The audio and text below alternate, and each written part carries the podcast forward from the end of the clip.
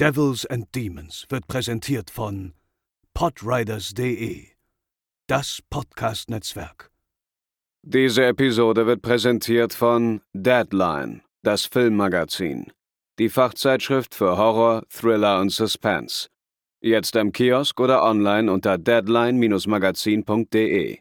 Moin Moin und herzlich willkommen zur 231. Episode von Devils and Demons, eurem Lieblings-Horrorfilm-Podcast. Ich bin der Chris und wir sind heute wieder vollständig, denn zum einen ist an meiner Seite Pascal. Moin Moin. Und natürlich auch André. Hallo. Und es dürfte wohl kaum einen Horrorfilm geben, bei dem es unnötiger gewesen wäre, eine Fortsetzung zu drehen, als bei Der Exorzist. Na gut, vielleicht, also wenn man vielleicht The Shining 2 Resurrection oder Shining 3 Revolution noch gedreht hätte, das wäre noch unsinniger gewesen, aber ansonsten sind wir uns, glaube ich, ziemlich einig. Aber man hat die wenigsten am Ende walten lassen. Und ähm, so hat man im Gegensatz zu The Shining hier beim Exorzisten gleich zwei Prequels und zwei Sequels erhalten. Stellt euch auf Katastrophen ein, aber vielleicht auch auf die ein oder andere Überraschung. Und los geht's nach dem Intro.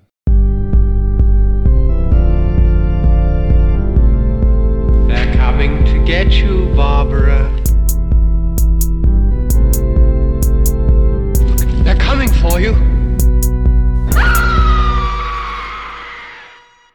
Ja, und äh, bevor wir loslegen, äh, habe ich natürlich wieder ein Thema mitgebracht äh, zum Besprechen hier zu Beginn. Und immer dann, wenn ich nicht weiß, über was ich äh, mit manchen Leuten reden soll, das ist oft auch so, wenn wir Gäste hier haben oder in unsere, irgendwie generell, wenn ich über Film rede, so, dann komme ich immer aufs Thema Videotheken zu sprechen, Pascal.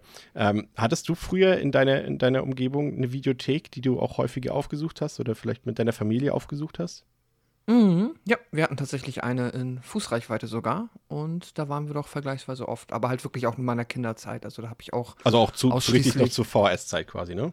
Ja, ja, ja, VHS, genau. Aber da haben wir, haben wir dann für mich auch wirklich eigentlich nur Kinderfilme und vielleicht mal die alten Superman-Filme oder so ausgeliehen. Aber ja. Nee, ich fand das ganz gut. Aber als Kind war ich jetzt nicht so. Ähm, habe ich jetzt so, glaube ich, diesen richtigen nostalgischen Videotheken-Charme nicht so verstanden. Ich war einfach da und habe irgendwie gefragt, wo ist jetzt der neue Glücksbärchen-Film? So, deswegen, ähm, das hat mir dann später gefehlt vielleicht noch. Ich glaube, da hätte es noch ein paar Jahre gegeben, wo es so zur DVD-Zeit noch eher drin gewesen wäre. Naja, ja. Aber die Frage nach dem Glücksbärchen-Film ist ja durchaus berechtigt. Aber ist dir damals irgendwie schon so aufgefallen, dass es da so Ecken gibt in der Videothek, wo du vielleicht nicht hin darfst oder wo eher die Erwachsenen stehen? Und auch die erwachsenen ähm, Filme stehen? Gute Frage tatsächlich. Nee, ich glaube, das ist mir damals nicht aufgefallen. Ich könnte dir jetzt ehrlicherweise nicht einmal sagen, ob diese Videothek auch einen Vorhang und eine ab 18 Abteilung hatte. Wahrscheinlich hatte sie das. Aber soweit habe ich als Kind, nee, das habe ich nicht mitgeschnitten. Wir hatten da, also bei uns war es tatsächlich auch in Fußreichweite. Also ich, bei mir ist ja Kleinstadt, äh, damals knapp 3000 Einwohner. Ist eigentlich heute, heutzutage gar nicht mehr vorstellbar, dass es da eine Videothek gab. Ne? Also eine richtige mhm. Videothek, nicht irgendwie nur, wo fünf Kassetten stehen, sondern wirklich eine mit so einem Bereich hinten mit Vorhang und so weiter, mit, äh, wo auch diese ganzen Pappaufsteller, ich kann mich noch genau dran erinnern, dass da so einen riesengroßen Terminator Arnold Schwarzenegger Pappaufsteller zum Beispiel gab. Den fand ich immer super, wenn, auch wenn ich keine Ahnung hatte, was der zu bedeuten hat oder wer das ist oder was auch immer. Aber das war schon immer irgendwie cool. Und wenn ich mir das heute so vorstelle, hä, ne, so gerade so gut, jetzt äh, gehe ich schon fast in, in, in, Nostalgie über und wie sich so das Leben auf dem Land verändert hat und so weiter. Aber was es damals so alles für Geschäfte gab, da hatten wir noch einen richtigen Elektronikfachhandel, wo es CDs gab und, und sowas alles. Es ist heutzutage unvorstellbar, dass in so einem kleinen, in so einer absoluten kleinen Stadt ähm, solche Geschäfte gibt oder so. Wie war das bei, bei, bei euch, André? War Videothek da? Ich meine, klar, du bist ja sowieso ein bisschen früher deeper im Thema gewesen, aber so in deiner Kindheit auch, war Videothek da so ein, so ein Thema bei euch? Ähm, bei mir direkt halt nicht. Also ich bin auch dann trotzdem noch immer noch zu jung, um das, um die, die Hochzeit der Videotheken-Ära mitbekommen zu haben. Aber mein Bruder halt total, ne? Mein Bruder war auch der typische Videothekenbesucher, alles ausgeliehen, was geht, und dann natürlich direkt selber rippen auf VHS mit zwei Video, ja. äh, mit Kassettenrekordern. Äh, schön alles selber beschriften und die ausgeleierten Tapes da überspielen mit äh, ja, überschaubarer Qualität. Aber Hauptsache man hat den Kram irgendwie zu Hause. Ähm, von daher da e-, eher so mitbekommen, also mit VHS in Berührung bekommen, eher eben über die, äh, über das Regal von meinem Bruder quasi. Ähm, und als ich dann selber alt genug war, das war immer so, ich weiß noch, es, es gab in unserer Stadt damals, es gab, es, da gab es einen, einen, ähm, ich sage jetzt nicht den Namen, also eine, von einer Kette eines, eines Elektrofachmarkts, die auch eben DVDs und Blu-rays führen. Und direkt gegenüber war eine Videothek. Und Ah. ja, und ich, da ich Videothek halt einfach selber nie so kannte, bin ich immer aber in den, in den Markt rein, hab da halt Sachen gekauft, anstatt mal öfter in die Videothek zu gehen. Ich war da zwar zwei, dreimal drin, aber zum einen war ich da noch unter 18, das heißt, in die spannenden Bereiche kam man eh nicht rein. Und ähm, ja, und es war halt auch, das war auch, also es, es, war so pro contra. Es war halt so ein bisschen so, so eine, so eine shady Videothek, die dann irgendwie auch so einen gewissen Charme natürlich hat, aber da hingen auch immer so super seltsame Typen rum, die, die nach weirden Sachen gefragt haben und dachte ich immer so, äh, okay, ich will hier weg. Ähm, aber ja, deswegen, ich habe das so ein bisschen sträflich damals so missachtet und dann erst später so jetzt eben im, äh, im Zuge des aufkommenden, ja, diese Videotheken-Ära stirbt halt und es gibt halt nicht mehr, nicht mehr so viel da zu entdecken. Erst dann habe ich auch mal gesucht, wo es noch solche Läden gibt, um dann da eher mal reinzugehen, um mal noch so ein bisschen von diesem alten Charme zu, zu schnuppern. Aber ja, wie gesagt, so die, die harte Kernzeit davon, die habe ich selbst nicht so ganz mitbekommen. Ja, heutzutage ist das, du hast es schon gesagt, ist es eine Branche, die ja schon seit einigen Jahren quasi äh, völlig in sich zusammengebrochen ist. Es gibt ab und zu natürlich noch mal so ein paar, paar ja, ein paar Videotheken von diesen Ketten, die wir jetzt auch, wie du schon gesagt hast, nicht, auch, auch nicht namentlich erwähnen müssen. Äh, da gibt es ab und zu mal welche, zumindest jetzt so in den Großstädten bei uns, gerade im ländlichen Raum ist sowas äh, ja ganz, ganz selten nur noch. Und es gibt dann halt so ein paar Geschäfte oder Läden oder Videotheken halt, die sich äh, quasi sehr spezialisiert haben. Also mir fällt zum Beispiel dieser Retro-Videoshop ein. Das ist quasi, den kann man auch online äh, nutzen. Äh, die haben auch eine, ja, kann man quasi alle Sachen online kaufen, aber ich glaube ich auch vor Ort ab und zu. Jetzt glaube ich nicht rund um die Uhr. Ähm, müsste ich aber nochmal nachgucken, kann ich ja gerne verlinken. Die verkaufen tatsächlich äh, explizit Videokassetten noch, ne? aber eben dann hauptsächlich für Sammler. Es ist ja auch so ein bisschen so, ist nicht ganz so krass das Comeback wie jetzt zum Beispiel bei der Vinyl, ähm, aber es gibt da durchaus einen Markt für, für Videokassetten, gerade so, wenn du jetzt irgendwie so irgendwie Star Wars Erstauflagen und sowas alles hast, die sind dann durchaus noch ihre, äh, glaube ich, schon ähm, deutlich dreistelligen, vielleicht sogar vierstelligen ähm, Bereich wert und so weiter. Das gibt's und ähm, da gibt es halt ein paar Sachen, habe ich damals auch mal ein paar bestellt, so jetzt nicht um die als Videokassetten zu benutzen, sondern weil sie halt im Regal, ich meine, äh, jeder von euch und von uns kennt ja halt die Videokassettenhüllen, die sind zwar nicht gerade platzsparend, aber die sehen halt schon cool aus, gerade so mit den gezeichneten Mhm. Covern von früher und so weiter. Das macht schon was her und da habe ich mir auch ein paar, paar Sachen mal so bestellt, quasi zum Hinstellen sozusagen. Das wäre eine Option. In Berlin gibt es auch noch einen schönen Laden. Das ist so, glaube ich, der Klassiker unter den Berliner Videotheken, das äh, Videodrom. Das war, glaube ich, auch schon ein paar Mal so ein bisschen ja, davon bedroht, schließen zu müssen, weil ja natürlich auch gerade diese, die Ladenflächen, die Mietpreise natürlich auch mittlerweile so krass am Steigen sind, auch gerade eben in Berlin, Hamburg, München, Frankfurt, Köln so, ähm, dass man sich das, dass man quasi eine Videothek da gar nicht mehr unterhalten kann heutzutage. Aber das äh, sollte man auf jeden Fall hingehen. Ähm, und André, äh, einer unserer Hörer, der hat auch eine Videothek. Quasi. Mm, Ja, nicht er selbst, glaube ich, sondern er ist da einfach Stammkunde, so ich das verstanden habe. Ähm, und ja, wollte gerne mal darauf aufmerksam machen, denn das ist die, beziehungsweise der sogenannte Filmkunstverleih in Halle. Und das ist auch eben, wie du gesagt hast, so eine sehr spezialisierte, ich will es nicht mal Videothek nennen, es ist eine, eine äh, Filmsammelstube, die sich halt ähm, zum, zu, zur Auftrag gemacht haben, eben äh, besonders seltene Filme vor allem zu kuratieren und die eben dort anzubieten. Und eben das, den Kram vor allem zu sammeln, den man jetzt in, in den gängigen Streaming-Services wahrscheinlich nie finden wird. Quasi Mubi zum Anfassen. Ja, so ein bisschen, so ein bisschen. Aber wahrscheinlich sogar auch noch da es sind wahrscheinlich nicht nur Arthouse, sondern aber eben auch wahrscheinlich Genre viel und so weiter. Mhm.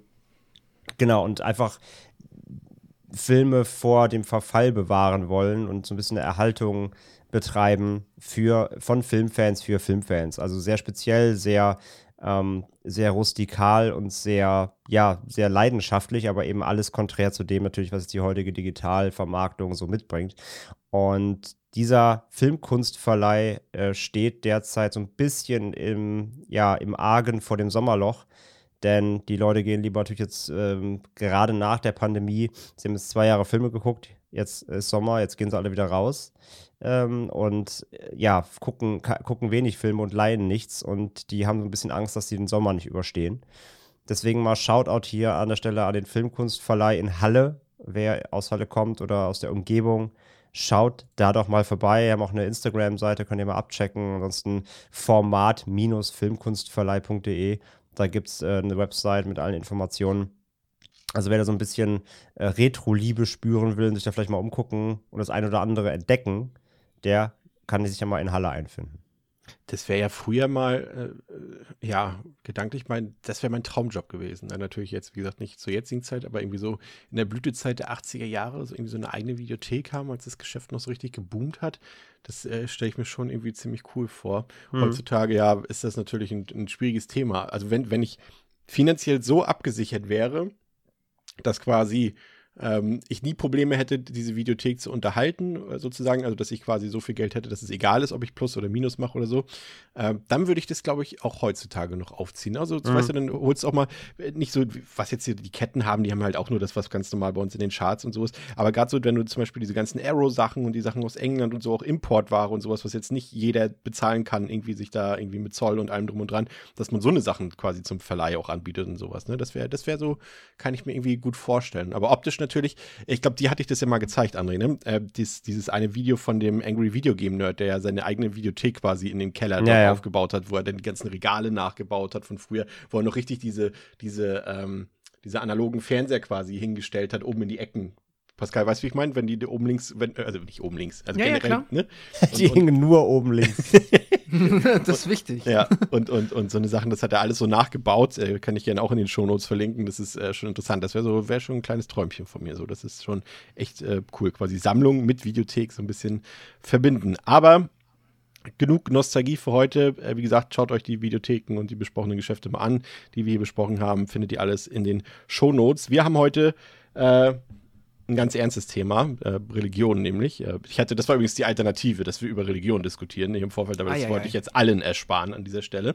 Und äh, deswegen gehen wir lieber äh, zurück zum Thema Film, aber zum religiösen Film, denn äh, wir hatten es eingangs schon erwähnt, Pascal, der Exorzist, ich glaube, da sind wir uns alle einig, ist äh, von uns allen einer unserer Lieblingshorrorfilme, aber das ist eigentlich ein für sich abgeschlossener Film. Das ist jetzt nicht der einzige Film, über den man sagen kann, oh Gott, wie kann man da eine Fortsetzung drehen? Aber beim Exorzisten da fehlt einem irgendwie die Vorstellung dafür, ne, was man da noch weiter hätte erzählen sollen oder machen können mit, ne? Ja, also ich meine, klar kann man irgendwie, es gibt ja auch mehrere Filme, die das Thema behandeln, unabhängig davon, also man kann irgendwie was mit dem Thema machen, aber wenn man sich jetzt halt traditionell bei einem Sequel dann auch an den gleichen Figuren weiter langhangeln möchte, also wirklich die Geschichte der Figuren, die wir kennen, weitererzählen will, dann ist da jetzt nicht unbedingt das Potenzial so ersichtlich gewesen. Da bin ich bei dir. und ja, das hat dann aber anscheinend ja äh, nicht unbedingt äh, Menschen davon abgehalten, das trotzdem zu tun. Nee, denn gleichzeitig war eben Der Exorzist ja auch ein wahnsinnig erfolgreicher Film und äh, das äh, wissen wir ja nun allzu sehr aus der Filmhistorie. Das lässt man dann nicht liegen, ne? wenn man irgendwie so ein Steckenpferd quasi im Portfolio hat. André, das ist, fällt, glaube ich, den meisten Studios denn schwer zu sagen, ja, aber wir lassen das an dieser Stelle einfach, lassen Vernunft walten und äh, äh, lassen den Film für sich stehen. Nee, Cash Cow muss gemolken werden. Ja, natürlich. Ähm, Standard in der Branche, in allen Medienbranchen seit immer. Also egal, ob es jetzt gerade aktuell, heute noch auf dem Discord gelesen, irgendwie wieder nochmal das achte Spin-off jetzt von ähm, Game of Thrones angekündigt oder ob es eben äh, Exorcist 2 bis 9 ist. Also sobald ein, ein, eine Marke sich schon etabliert hat oder so eben so ein, so ein Film so durchschlägt, wie es eben damals der Exorzist getan hat, dass da eben mehr mitgemacht werden soll, rein jetzt mal aus Geldgründen, völlig egal, ob da jetzt erstmal eine Vision hintersteht, ähm, ja, das ist das Leid, Leid des, der, der Medienbranche, denn wo natürlich Erfolg passiert, wird noch mehr Erfolg gewittert. Aber oft ist es ja, oder in den meisten Fällen muss man leider sagen, ist es eben so, dass danach eben ja nicht gerade mit der Qualitätskeule geschwungen wird. Ja, und so war es hier in dem Fall, dass der Regisseur des ersten Teils, äh, William Friedkin, und äh, auch ähm, der Autor, William Peter Blatty, also der quasi die Romanvorlage und sozusagen auch das Drehbuch für den ersten Teil geschrieben hat, äh, die waren durchaus an einem Sequel interessiert. Aber so im Laufe der Monate danach und auch der ersten Jahre danach, so 74, 75 rum, haben sie einfach gesehen, es gibt einfach keine Prämisse, die sie irgendwie zu Papier bringen können, bei der es sich gelohnt hätte, das zu verfilmen. Und so haben sie das für sich, das Projekt dann zu den Akten gelegt. Ähm, aber 20th Century Fox hat gesagt, boah, jetzt haben die auch noch den, den, äh, äh, also nicht 20th Century Fox hat gesagt, sondern 20th Century Fox hat das Omen rausgebracht in der Zwischenzeit und was ja nun thematisch doch ein bisschen Ähnlichkeit hat mit dem Exorzisten. Und er hat halt sehr gute Kritiken erhalten und war auch finanziell wieder ein großer Erfolg. Und so hat Warner Brothers gesagt, wir drehen auf jeden Fall eine Fortsetzung. Und das, obwohl alle Beteiligten oder fast alle Beteiligten vom ersten Teil gesagt haben, also eben Blatty oder Friedkin oder ähm, auch die Hauptdarstellerin Ellen Burstyn, die haben alle gesagt, nee, haben wir auf keinen Fall Interesse daran, aber naja, wie immer setzen sich die Geschäftsleute durch. Und so ist im Jahr 1977 The Exorcist to the Heretic herausgekommen. Der hat auf Letterboxd eine Durchschnittswertung von einer glatten 2 von 5, auf der IMDb 3,8 von 10, ist freigegeben ab 16 Jahren. Den könnt ihr zum Beispiel bei Prime Video euch ausleihen oder kaufen. Die äh, deutsche Blu-ray ist schon ein paar Jahre ausverkauft. Die habe ich damals auch verpasst. Es gab dann auch noch so eine Dreierbox irgendwie mit den ersten drei Filmen drin. Die ist auch schon lange vergriffen. Ich habe dann irgendwann mir die aus dem Warner Archive die US Blu-ray geholt. Die hat auch deutschen Ton. Also die könnt ihr euch problemlos holen, falls ihr die noch irgendwo findet. Aber ich glaube, der aktuell einfachste und günstigste Weg ist, sich das einfach äh, bei Prime Video auszuleihen oder zu kaufen. Der Film läuft 118 Minuten und Regie geführt hat John Borman der tatsächlich ein relativ gutes Portfolio hat. Also Point Blank ist ja auch ein ziemlich bekannter Thriller, Excalibur. Äh, Habe ich mal gehört, ist, glaube ich, einer der Lieblingsfilme von Steven Gätchen, meine ich mal, äh, gehört zu haben. Also ist auch ein Qualitätsmerkmal. Und äh, natürlich Deliverance, einen der allerersten Backwoods Horror- oder Thriller-Filme, äh, die es je gab. Äh, sehr, sehr guter Film hat er gemacht. Ähm, also spricht eigentlich erstmal nichts dafür, dass wir hier ein Projekt haben, was scheitern könnte. Und diesen, und diesen Zardos hat er gemacht. Den habe ich so, noch nie John gesehen Connery, ne? mit John Connery. Genau, den habe ich, den hab ich auf der Watchlist schon. Wo diese geile Buchs trägt, die, die Hose da, diese. naja. Genau, der, der ja auch wertungstechnisch komplett auseinandergeht. Von 1 bis 4 in meiner äh, Letterbox-Timeline alles dabei. Also ist, glaube ich, auch ein Film, der eher spaltet. Aber ja, ansonsten natürlich alles, was du sagst. Also, dass der Qualität abgeliefert hat vorher schon, ist auf jeden Fall bewiesen, ja. Ja, wunderbar. Pascal, worum geht es in The Heretic? Was erwartet uns da? Vier Jahre sind vergangen seit den Ereignissen des ersten Films. Reagan McNeil ist mittlerweile im jugendlichen Alter und aufgrund der vergangenen Erlebnisse in psychiatrischer Behandlung bei Dr. Gene Tusken. Für diese Behandlung kommt ein ganz spezielles Gerät zum Einsatz, ein sogenannter Synchronisator. Mit diesem kann Dr. Tusken Reagan hypnotisieren und so ihre traumatische Vergangenheit aufarbeiten. Pater Lamont soll währenddessen den Tod von Pater Marion untersuchen, wofür er nach Afrika reist. Dort trifft er Kokumo, einen Einheimischen, welcher ebenfalls wie Reagan von Pasusu, dem Dämon, besessen war. Mit seiner Hilfe erfährt Lamont, dass Pasusu in Form von Heuschrecken erscheint und als diese Besitz von seinen Opfern ergreift. Nun ist auch Reagan abermals vom Dämon besessen und nach einer Vision von Pater Marin reist Pater Lamont aus Afrika zurück nach Georgetown und macht sich daran, Reagan erneut vom Fluch des Dämonen zu befreien. In der gleichen Stadtvilla, in welcher Reagan schon einmal vom Dämon heimgesucht wurde, gelingt es den beiden in einem Showdown dem Spuk ein für allemal ein Ende zu setzen. Ja, ähm, diese Produktion ist im Grunde eigentlich schon, ja, vor Kinoveröffentlichung eigentlich schon zum Scheitern verurteilt gewesen. Also da gibt es einige sehr interessante Geschichten, die man sich dazu durchlesen kann, zu, zu der ganzen ja, Produktions- und Entstehungsgeschichte. Also wir haben hier ja Linda Blair wieder, also das, die Reagan aus dem ersten Teil, die wirkt hier wieder mit. Äh, lag zum einen daran, dass sie den Vertrag unterschrieben hatte, nachdem sie äh, einen Drehbuchentwurf gelesen hatte, der ihr eigentlich gefallen hat, der aber mit dem finalen Drehbuchdraft am Ende gar nichts zu tun hatte und sie kam dann aber nicht mehr raus aus dieser ganzen Sache sozusagen, somit als einzige. Und sie hat irgendwie auch gesagt, dass es so dieser Film die größte Enttäuschung ihrer Karriere war und auch die Dreharbeiten waren wohl grausig, meinte sie. Sie war ja da auch ähm, äh, drogenabhängig zu der Zeit und hat das irgendwie schon so als Erfolg verbucht, wenn sie mal einen Tag irgendwie nur 20 oder 30 Minuten zu spät ans Set kam und, und Warner Brothers hat dann irgendwie versucht, die logischerweise die Drehorte vom ersten Teil wieder benutzen zu dürfen, also zum Beispiel auch das Haus aus dem ersten Teil, aber überall sind sie nur auf Ablehnung gestoßen. Niemand wollte irgendwie mehr die Örtlichkeiten zur Verfügung stellen und so mussten sie quasi alle Gebäude und alle Interieurs quasi komplett nochmal im Studio nachbauen, was irgendwie vom ursprünglichen Budget von 9 Millionen Dollar ist das Ganze nochmal auf 15 Min- Do- Millionen Dollar angestiegen. Und das andere, das war schon der teuerste Film, also mit den 9 Millionen Dollar war das schon der teuerste Film, den Warner Brothers zu diesem Zeitpunkt überhaupt je gedreht hatte. Das tut mir leid. Nein, aber äh, ja, man, ich will nicht mal sagen, dass man das nicht sieht. Ähm, weil, also, ohne jetzt schon zu sehr ins Detail zu gehen, dazu werden wir sicher noch kommen, aber billig per se sieht der ja nicht mal aus. Also, dass der ein gewisses, ein gewisses Production Value hat, finde ich, sieht man dem Film schon an. Plus diese ganzen Location-Wechsel, die er hat und so weiter. Also, ja, man hat zumindest scheinbar daran geglaubt, dass daraus was werden könnte. Wenn man schon Ja. so viel Geld reinbuttert. Ich glaube, sie hatte dann auch noch, äh, Linda Blair in einem Interview gesagt, dass äh, auch so ein bisschen Spannung mit Richard Burton, dem männlichen Hauptdarsteller, war ja auch damals ein, ein großer Star, aber der war halt eben auch Alkoholiker und, und drogenabhängig, soweit ich weiß, zu dem Zeitpunkt und äh, kam auch häufiger betrunken ans Set und das sorgte eben auch für Spannung, weil er gerade irgendwie die Scheidung von, von Liz Taylor damals hinter sich gebracht hat und auch deswegen nur mitgespielt hat, weil er eben diese Scheidung irgendwie auch finanzieren musste und er hat dann irgendwie, hat Linda Blair zumindest behauptet, dass Richard Burton eben auch diverse Szenen einfach die Texte komplett von irgendwelchen Zetteln, die an der Wand hingen oder so abgelesen hat. Und ich kann mich daran erinnern, Pascal, dass ich das, äh, dass wir das in der Schule auch mal gemacht haben. Da mussten wir nämlich im, im Deutsch-Leistungskurs, glaube ich, oder sowas, sollten wir Szenen in Gruppen äh, aus Faust irgendwie anders präsentieren, also in irgendeiner Form, entweder als kleines Theaterstück oder als Film oder als Musicalnummer oder sowas auch immer. Und wir wollten das als Film drehen. Und ähm, irgendwie niemand von uns konnte sich die Texte damals merken. Und deswegen haben wir die überall rangeklebt. An Wände, an Decken, an Gegenstände, an Bäuche sozusagen, wenn man so quasi so, ein, so eine Dialogszene hatte. Dann standen quasi die Texte von dem einen bei dem anderen auf dem Bauch und umgekehrt und so eine Sachen. Ähm, ja, habt ihr auch so einen Unsinn gemacht früher in der Schule?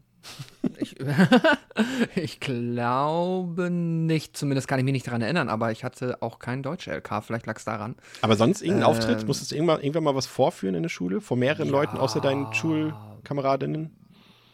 Ach so, nee, also in der Schule, ja, doch klar, so Theater AG und sowas, das gab's schon. Da war ich jetzt aber auch immer, also ich, nee, ich glaube, ich habe meinen Text dann immer gelernt. Ich glaube, ich war äh, strebsam genug, das auf die Reihe zu kriegen, wenn ich mich recht erinnere. Das hat schon funktioniert. Vor, vorbildlich, die, die das nicht konnten, die wurden, glaube ich, so bei Live-Aufführungen, die wurden immer als Bäume deklariert dann. Die haben dann irgendwie irgendwas auf den Kopf gekriegt, haben gesagt, hier zieh ein braunes T-Shirt, braune Hose an, du bist ein Baum. So. ja, äh, ja, dann äh, gehen wir doch mal in den Film rein, André. Was ist so ähm, dir als erstes aufgefallen? Die Handlung hat ja einen gewissen Aufhänger. Sie hat Reagan wieder dabei und setzt es quasi mit einem gewissen Zeitsprung. Ich glaube, was war es jetzt? Drei, vier Jahre, glaube ich, ne? nach dem Vier. ersten Teil. Hörst du fort. Pascal nicht zu, weil er seinen großen Vortrag leistet? Und, und ähm, das ist, ist der eine Teil. Und dann sehen wir natürlich auch in Visionen eben äh, so ein bisschen die missionarische Arbeit von, von Father Marin dort in Äthiopien, wo er ähm, diesen Exorzismus an einem Jungen damals äh, vorgenommen hat und der eben mit diesem Dämon, der sich ja so ein bisschen durch die Reihe zieht, äh, wie ist er, Pasusu, ne? Heißt er, glaube ich? Pass zu, ja. Genau. Und ähm, wie fandst du die Geschichte? Also war das etwas, wo du sagst, okay, ja, das wollte ich wissen? Ja, die ist vor allem all over the place, ne? Also ich finde, ähm, er gibt sich zwar irgendwie Mühe, da durch diese Zweiteilung auch der Locations das irgendwie zu gliedern, aber letztendlich muss ich sagen, hat mich die Story ganz schön konfus zurückgelassen irgendwie. Also, was heißt, äh, sie ist, ja, sie ist ja nicht mal Dieb oder so, aber sie ist sehr umständlich erzählt. Ähm, ich finde halt die Weiterführung von Linda Blairs Charakter von Reagan, die ist so, ja, okay, ähm, diese ganzen, diese ganzen Szenen da in dem Labor mit den Experimenten, diesen Licht, Lichter, Lichterexperimenten da, ne, mit den Visionen und den Kopfapparaturen und alles.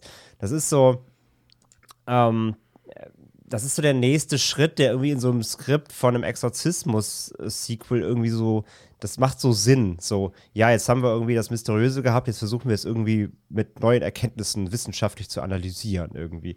Ähm, und dann halt auch solche, solche weirden Flashbacks dann immer und auch solche super weirden und gleichzeitig ein bisschen lächerlichen Sequenzen, wenn dann irgendwelche ähm, so Blend-ins kommen, wo du dann wieder Reagan äh, besessen aus dem ersten Teil siehst, die dann so an den Figuren zerrt und ach, das war alles so weird. Ich hatte wirklich teilweise das Gefühl, ich gucke so ein Scary Movie-Verarsche von, von, von dem ersten Exorzisten. Also es gibt, also in Scary Movie 2, ich meine, wir haben die Reihe ja besprochen, Ja, gibt es ja die Exorzisten-Szene, es hat nur gefehlt, dass gleich noch jemand kotzt irgendwie. Also es war irgendwie teilweise sehr absurd und ähm, ja, die Geschichte ist irgendwie da, aber sie ist halt ja, wie du, wie du hast die Frage gestellt, sie ist nicht wirklich, also sie interessiert mich halt nicht so richtig, ähm, weil ich die, ich finde sie A nicht wirklich spannend.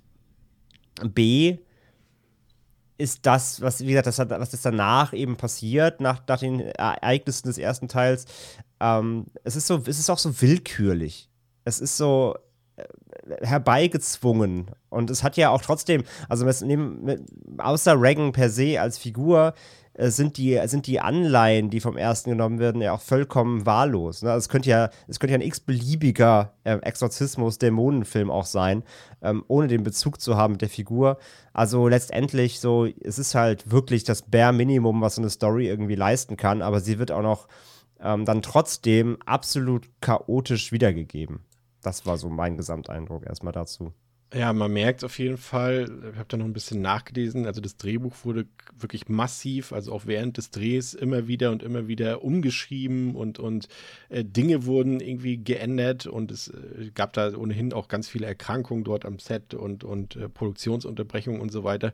Und ich glaube, deswegen ist einfach, also man merkt einfach, dass das so ein, dass da irgendwie so die Kohärenz fehlt. Das sind halt einfach so Szenen bei, also ganz viele Szenen, die du einfach problemlos aus dem Film rausstreichen kannst und es würde sich absolut nichts verändern irgendwie.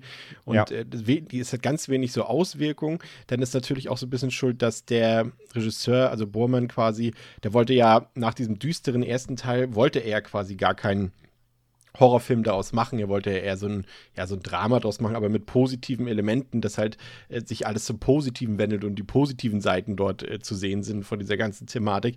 Und irgendwie, das ist zum einen natürlich völlig konträr zu den Erwartungen des Publikums, glaube ich, Pascal gewesen.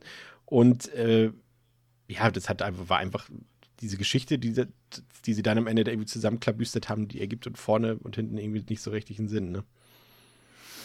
Mm, ja, ja, es ist, ich, ich habe auch damit irgendwie meine größten Probleme, dass ich halt die Idee, Reagan jetzt so weiter zu erzählen und sie weiter auch als das quasi Besondere in der Reihe halt da zu behalten und dann drumherum mit dem Pater ähm, diesen Pazuzu-Plot weiterzuschreiben, finde ich halt auch nicht so gut. Also es ist halt tatsächlich eigentlich das, was du am Anfang gesagt hast, dass es halt ähm, hier wirklich nicht so den Sinn ergibt, sich weiter mit diesen Figuren zu beschäftigen.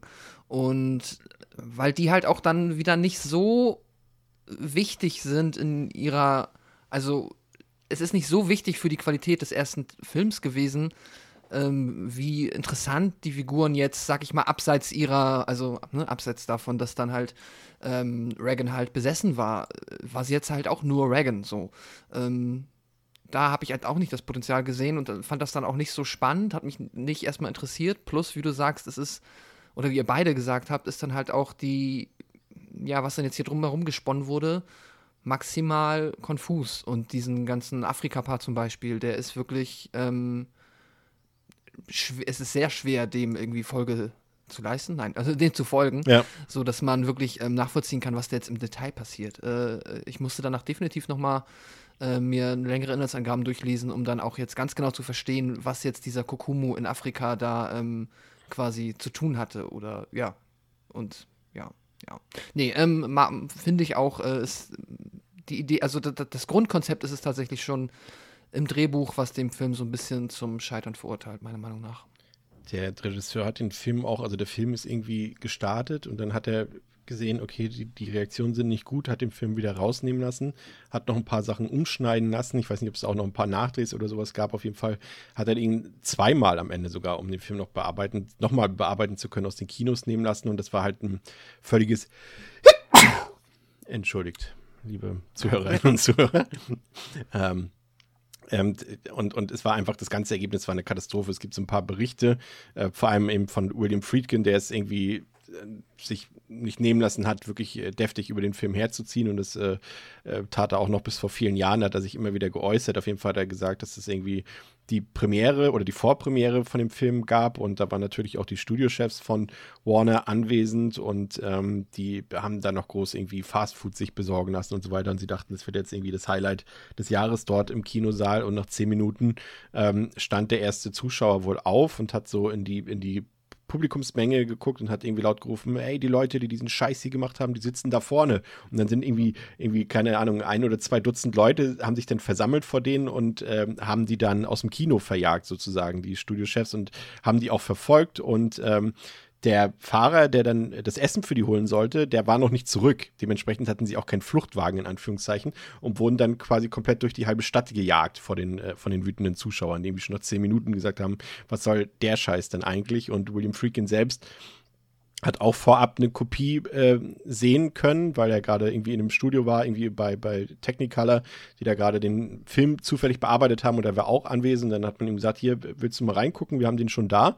Und äh, er hat dann irgendwie gesagt, er sah sich, hat sich irgendwie eine halbe Stunde davon angesehen und er hat, Zitat, er fand es so schlimm, äh, wie ein Verkehrsunfall auf der Straße zu sehen. Es war mhm. absolut furchtbar. Es ist einfach ein dummes Durcheinander gemacht von einem, weiterhin Zitat, dummen Kerl namens John Borman mit Namen, jemand, der namenlos sein sollte, aber in diesem Fall genannt werden sollte. Skurril, ein furchtbarer Film, ein Film, der von einem wahnsinnigen Geist gemacht wurde.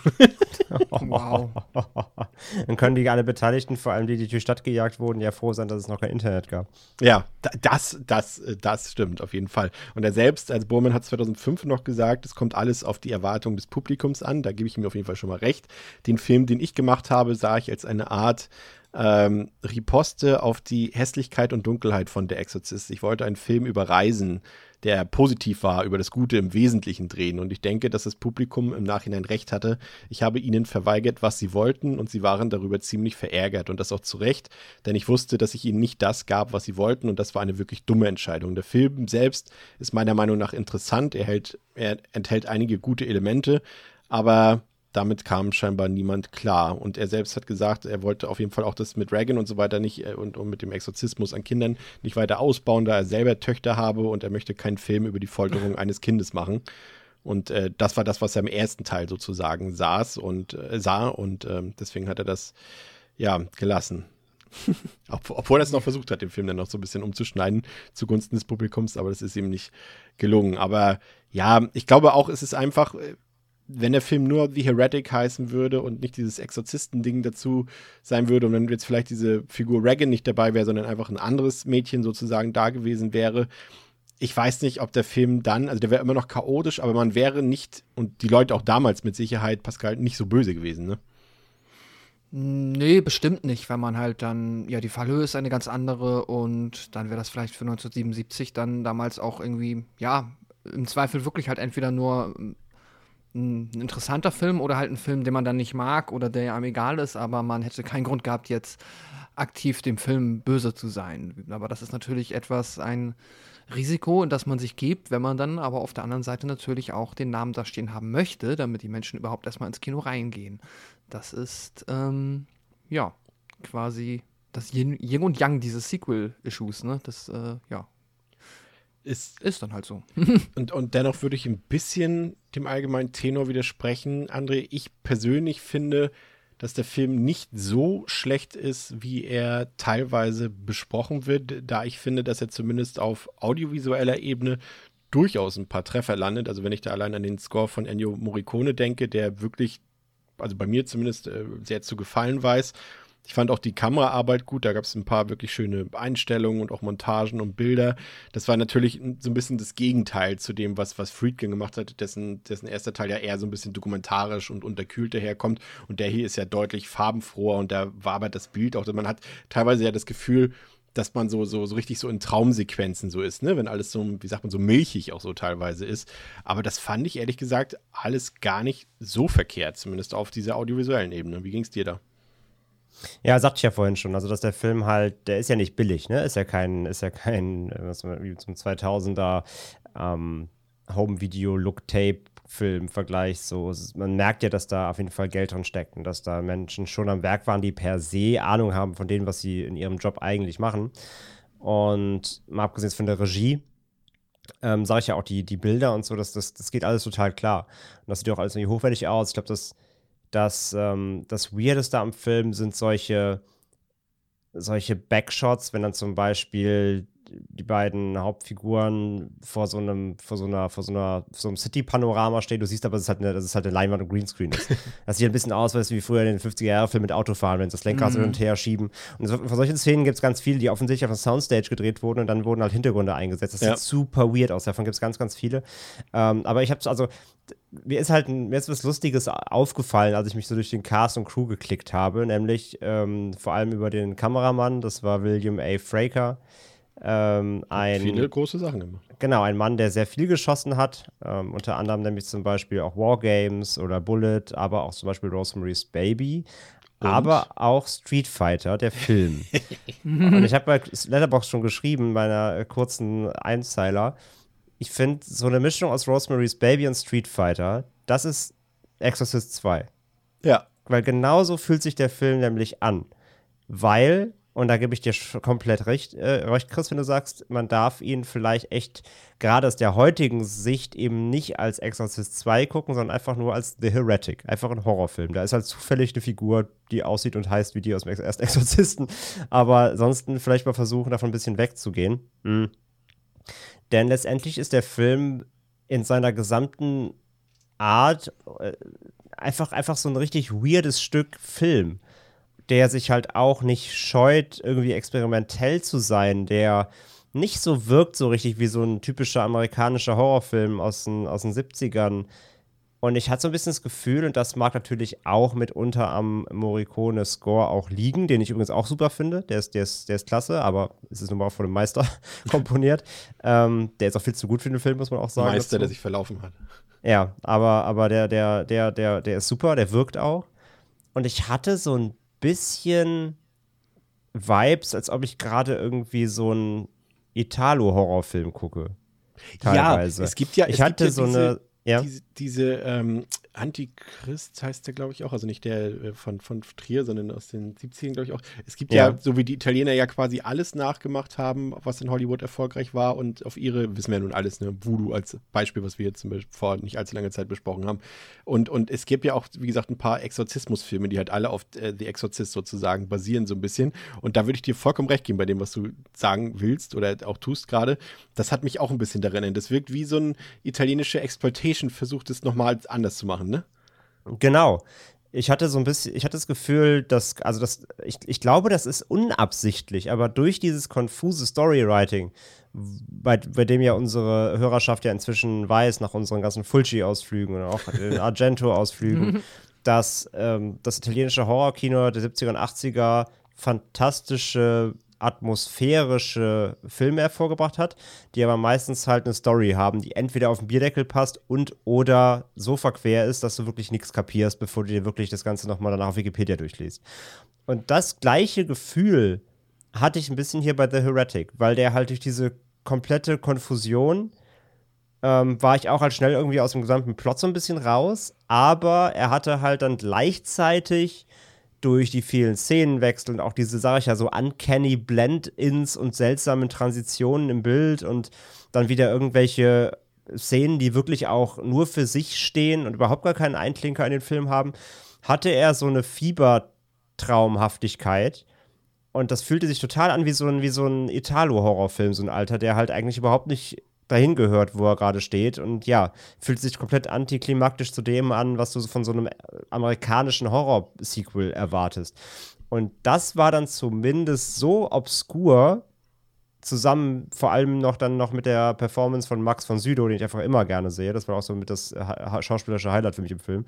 Ähm, das waren dann so Punkte, an denen ich mich zumindest entlanghangeln konnte und gesagt habe, okay, ich, ich steige nicht komplett aus. Ich hatte auf einer sehr weirden Art, äh, auch wenn es alles irgendwie keinen Sinn macht und ein bisschen nervt, haben mich immer wieder Einzelmomente und die ganze Atmo und der Score dann, haben mich dann doch zumindest bei der Stange gehalten, dass ich nicht komplett gelangweilt war. Schauspielerische Fähigkeiten ist auch ein, ein gutes Stichwort, André. Ähm, also du hast ja Max von Sydow schon erwähnt und äh, Linda Blair hatten wir auch schon erwähnt und sie ist ja letztendlich schon noch irgendwie so der, der Kern des Films. Und naja, wie so Pascal, Pascal vorhin so, sorry, ich unterbreche, Pascal vorhin so schön, schon so schön gesagt, sie ist halt da.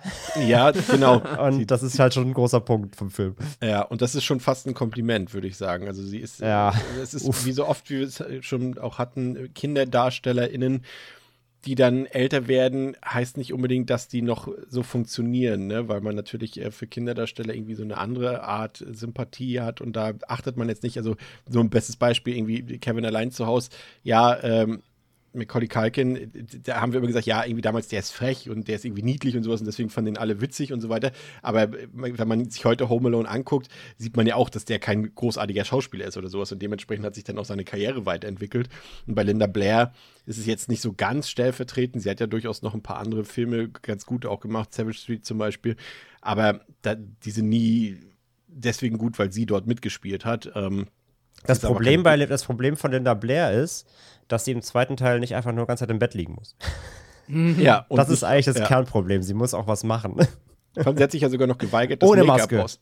Sie Ohne Maske. Sich, sie hat sich ja geweigert, das Make-up aus dem ersten Teil wieder aufzulegen. Das okay. musste ja quasi gedoubelt werden. Die Szene, die du vorhin meintest, mit den Flashbacks auf. auf, auf das äh, ist nicht sie, ne? Nein, das ist nicht sie. Nee, das sieht man und, auch, ja. Ja, und äh, allein das schon, da hätte man wenigstens noch sagen können, ah, cool, dass sie das wenigstens wieder gemacht hat, aber das hat sie nicht, nicht gemacht. Also ich sag mal so, das schauspielerische Niveau zu halten, war jetzt nicht die Aufgabe von Linda Blair, das haben die anderen Leute um sie herum irgendwie gemacht, aber das ist halt auch ein bisschen schade, weil auch sie ist für mich ein Grund, Pascal, warum der Film nicht funktioniert. Mm, ja, also du meintest auch sie als Schauspielerin und Ja. nicht nur die Figur, die Ja. sie verkörpert, ja, ja. Nee, doch, da bin ich auch dabei. Ich finde leider so ein bisschen auch, was mich am Anfang erstmal irritiert hat, als ich ihn gesehen habe, war, dass ich, ähm, sie strahlt für mich irgendwie so viel mehr eine erwachsene Aura aus und nicht dieses Jugendliche, wo sie halt jetzt allein der Zeitlinie nach hinpasst. Und das fand ich schon schräg, weil, ähm, ich keine Ahnung, ich hatte nicht das, also ich habe da irgendwie mehr als diese vier Jahre zwischendrin gesehen. Ja, finde ich auch. Sie Mhm. hat eher für mich diesen, diesen so, wenn du Nightmare und Elm Street 1 und 3, die Entwicklung von Nancy, so auch altersmäßig Mhm. und, und so lebenserfahrungsmäßig, so diesen Sprung hat sie für mich. Sie wirkt so. wie so Mitte 20 und nicht wie so 18 Ja. oder so. Ja.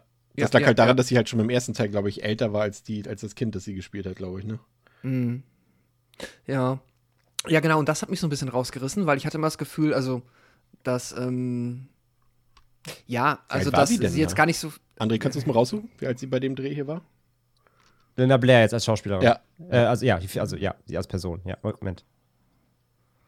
Ja. Ähm, oh, ich sehe gerade tatsächlich, das kommt hin. Sie war 18, circa 59 geboren. Äh, ja, genau. Ja, ja. Dann Okay. war sie da Ja. fünf Jahre, nee, vier Jahre vorher, ach, 14. Ja, aber dann war sie, genau, dann war sie aber beim ersten Teil halt älter als, die, als das Kind, das sie gespielt hat. Dann haut, haut das aber ja. Ja. hin, unsere Darstellung. Ja. Genau. Ähm, ja, aber das hat für mich, das hat so ein bisschen, das schon für mich in Stolpern gebracht, dass ich nicht das Gefühl hatte, dass sie da halt jetzt wirklich ähm, auch als eine Minderjährige in dieser, in diesem Labor ist, wo sie dann halt äh, diese spezielle Therapie bekommt. Und dann hat sie auch, auch immer, ja, halt, es ist halt wirklich einerseits das Schauspiel, das ist sehr, ähm, sehr, also sehr hölzern, sagen wir es mal so. ähm, sie kann, sie lächelt dann immer ganz charmant in die Kamera, oder äh, nicht in die Kamera, aber ähm, hat dann schon noch so eine, also sie hat eine gewisse charmante Ausstrahlung, die kann ich ihr nicht absprechen, aber jetzt wirklich mich in den Bann ziehen oder mich quasi daran interessiert machen, was mit dieser Figur passiert, das schafft sie halt nicht. Und äh, manchmal wird es dann halt auch ein bisschen unfreiwillig komisch, gerade wenn wir dann anfangen, in den Synchronisator zu gehen oder wie das Gerät heißt und dann äh, da Augen verdreht werden müssen, um irgendwelche äh, besonderen Zustände zu visualisieren. Das ist dann schon so ein bisschen, ah, jetzt wird's mindestens campy und das ist halt leider tatsächlich für diesen, für dieses Horrorfil- Horrorfilm-Franchise etwas, was du nicht haben möchtest. Du möchtest es halt nicht ähm, campy und so ein bisschen, ja, ne, Off, so, daneben der Spur Genau. halt, ne? Ja, ja, ja, genau. Das, das muss, das muss äh, alles irgendwo eine gewisse Ernsthaftigkeit haben und da darfst du nicht ins ähm, unterhaltsam komische abdriften, außer du, ja, nee, eigentlich geht das gar nicht. Und ja, dann passt das halt für mich nicht, nee. Also das, das nicht, Problem hab- ist ja, ich finde, sorry, ich Mhm. unterbreche, aber genau das ist ja das Problem. Ich finde schon, dass der Film das an sich auch versucht, aber darum fällt es umso mehr auf, wenn gerade die schauspielerische Fehlleistungen es dann albern wird. Weil die, ich finde, Mhm. der Grundtenor mit dem Score auch und so weiter, die Grundatmo, die der aufbauen will, ist ja recht düster. Also er hat Mhm. diesen typischen 70s, ne, wir hatten die Diskussion ja auch wieder. Ich finde schon, dass er dieses, dieses, diese, noch diese, diese ernsthafte, dieses ernsthafte Jahrzehnt des Horrors so mit ausstrahlt. Das Ja. will er, das will er schon. Aber gerade dann fällt es auf, wie gerade gesagt, dass solche, ich verdrehe meine Augen oder sag ja solche Blend-ins, die dann wirklich, deswegen meine ich halt, ich habe mich teilweise gefühlt, ist das, ist das meine ich jetzt gerade ernst oder ist das ein Joke? Und das ist halt ein Problem, wenn der Film an sich aber wirklich dieses düstere, ernste äh, eigentlich ja ausstrahlen möchte. Ja. Und, und dann die, die, die, Pascal, die, ja, die größte technische Errungenschaft der 70er Jahre, die wahrscheinlich auch irgendwie Vorbild für alle Erfindungen von Steve Jobs waren, irgendwie hier, ne, der, äh, der Synchronisator, bestehend aus zwei Paar Protomodellen der iPhone-Kopfhörer und einem Gürtel, der um die Stirn geschnallt wird. Ja, und zwei Glühbirnen, ne? und zwei Glühbirnen. Ja.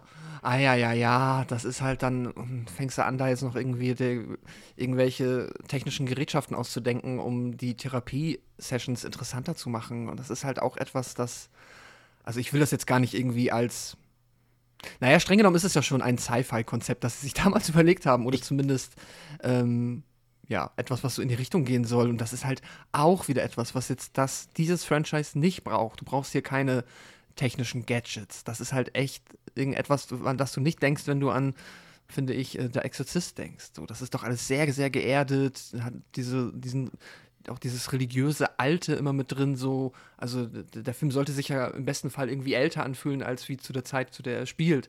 So, weil du ja so viel mit alten Dämonen zu tun hast und da ist dann diese Idee, irgendwelche crazy Technik-Gadgets reinzubringen, ist weird. Ich weiß nicht, ob das damals einfach noch, weil es in den 70ern dann ähm, es ist mit Sicherheit nicht so peinlich, wie es sich heute, wie es heute ist, wie es heute aussieht. Aber vielleicht war es dann auch fast schon wieder cool, aber wer weiß. Ja, das sagte ich ja vorhin, ne? Das ist für, ich, für mich wirkt das schon so. Mhm. Auf dem Papier klingt das irgendwie sinnvoll. Nach dem Motto, wir gehen jetzt den Schritt weiter. Wir hatten jetzt im ersten Teil halt dieses, nur dieses stramm religiöse, ne, gut gegen böse. Und jetzt gehen wir den Step weiter und bringen halt irgendwie die Wissenschaft da rein. Das wirkt auf dem Papier irgendwie, als ob es Sinn macht, Ja. aber im Film ist es einfach nur peinlich. Vor allem, vor allem das Problem ist, finde ich, dass das Wissenschaftliche, was sie dort daraus machen, fühlt sich unglaublich geschwurbelt an, würden wir jetzt im, im Neusprech sagen. Ähm, das hat für mich so fast Scientology-Tendenzen gehabt, wie das Ganze dort irgendwie umgesetzt ist. Auch dieses, auch gleichzeitig auch eine Schwäche des Films, dass er unglaublich geschwätzig ist. Also die schwurbeln da teilweise umher ähm, und erzählen sich irgendwelchen Kram und du denkst dir ganz, ey Leute, das interessiert keine Sau, dass ihr versucht doch nur irgendwie gerade diese Sachen zu rechtfertigen, die ihr ins Drehbuch geschrieben habt. Dann lasst die Sachen doch aus dem Drehbuch raus, dann müsst ihr nicht die ganze Zeit versuchen, hier eine Exposition darum zu entwickeln irgendwie. Das ist, also das fand ich ähm, sehr seltsam irgendwie. Ja. Also Und dann auch diese- diese Uplift, sehr dann ist- unangenehm teilweise. Ja, da gebe ich dir recht. Und dann auch halt, was, du- was du vorhin auch erzählt hast, ne, dieses Uplifting, wenn dann, wenn dann Reagan zum Beispiel es schafft, dieses eine Kind wieder zum Sprechen zu bringen. Und alle sind, oh mein Gott, wir freuen uns so, sie ist so begabt. so, was? Was ist denn das für eine Plotline?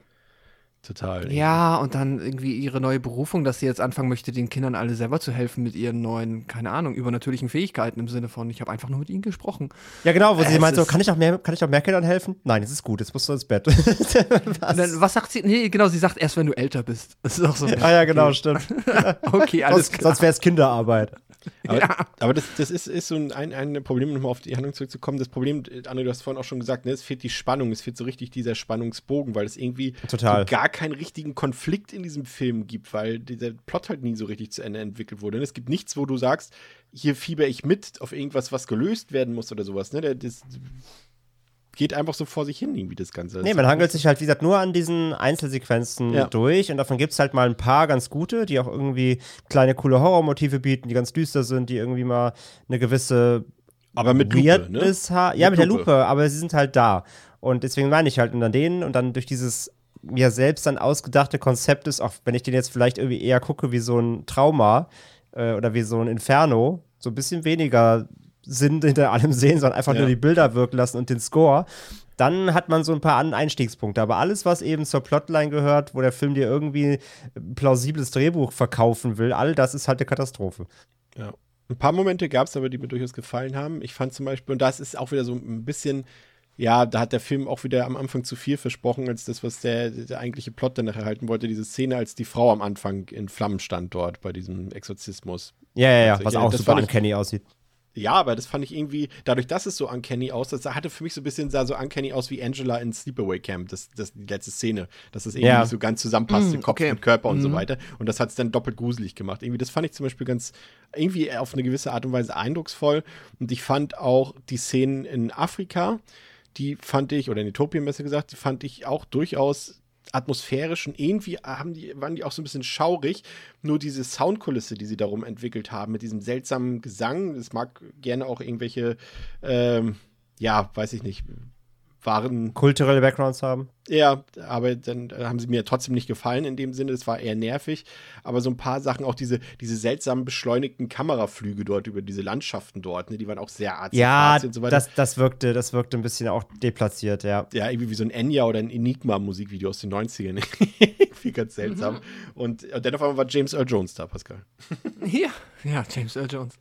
Ja, ich muss sagen, auch so die, auch wenn ich halt nicht wirklich gerafft habe, was passiert, oder was jetzt mir der Film in diesen Sequenzen wirklich wirklich sagen will, die Afrika-Parts fand ich auch einfach am besten, weil die Ja. am stimmungsvollsten waren und weil die am coolsten aussahen einfach. Also alles, was du sonst gesehen hast, auch das Finale fand ich underwhelming.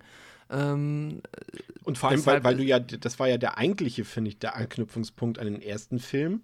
Das kommen wir später auch noch in den Prequels nochmal drauf zu sprechen. Das wäre tatsächlich auch der einzige Einsatz, den ich so oft verstanden hätte, weil das war ja im ersten Teil schon diese, wie Pater Marin dort in, in, in Äthiopien dort unterwegs war, in diesen Ausgrabungsstätten Mhm. und was weiß ich auch immer.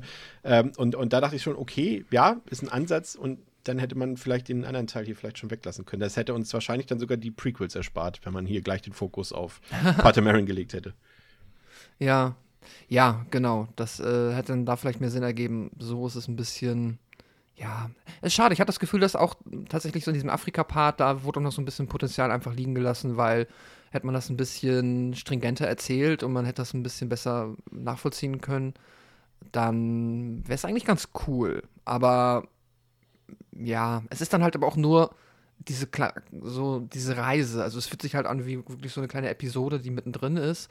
Und dann geht es ja auch wieder zurück. Ähm, was ich auch schon wieder, ja, ich weiß nicht. Also ich, ich wenn, ich, wenn wir später noch auf die Prequel zu sprechen kommen, bin ich dann jetzt da auch nicht einfach nur, weil ich es cool finde, super begeistert vom Afrika-Setting, aber für den Film hätte es vielleicht tatsächlich besser getan, wenn man einfach ähm, wirklich gesagt hätte, wir bringen vielleicht am Anfang noch mal Reagan irgendwie kurz mit rein, dann hat man noch so diese leichte Anknüpfung, äh, den Anknüpfpunkt an den ersten Film und dann geht einfach ähm, halt, äh, ja, Pater Philipp geht dann halt einfach nach äh, Afrika und dann guckt man, ob man da die spannende Geschichte auch zu Ende erzählt bekommt. Aber so ist es ein bisschen, fühlt sich ein bisschen weird an. Und jetzt, wo wir diesen Film gesehen haben, André, wissen wir auch, dass die Jurassic World Dominion sich hat inspirieren lassen von diesem Film, ne? Von den Heuschrecken, die das Ende der Welt herbei. Ja, es sind am Ende sind es immer die Locusts, ja. Und, und, und wie gesagt, der Titel Dominion kommt hier nicht von ungefähr. Es, gibt schon ein paar Parallelen. Die mag man auf den ersten Blick nicht erkennen, aber naja, und, und, und äh, André Pascal hat eben schon erwähnt, das Ende wirkt dann, und das ist es ja letztendlich auch, das hat, hat Bormann ja auch gesagt, äh, das ist ein Zugeständnis letztendlich gewesen an die Leute, die eben äh, einen Exorzismusfilm erwartet haben und das wirkte dann, diese ganze Action am Ende, ja, die wirkte dann einfach irgendwie deplatziert, ne? Die hat dann irgendwie, hat es eigentlich nur schlimmer gemacht, ne? Ich weiß, die Absicht war da, das irgendwie noch zu retten in dem Sinne, aber es hat es eigentlich noch schlimmer gemacht. das ganze Finale war völlig absurd. Also völlig.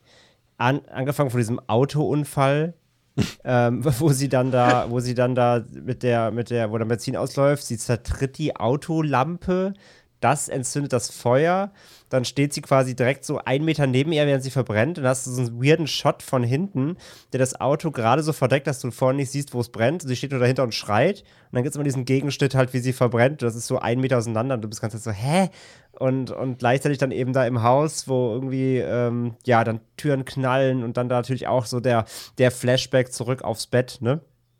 Ähm, Ja. Wo es dann nochmal kurz obszön wird, womit der Film ja quasi auch fast gar nicht mehr spielt.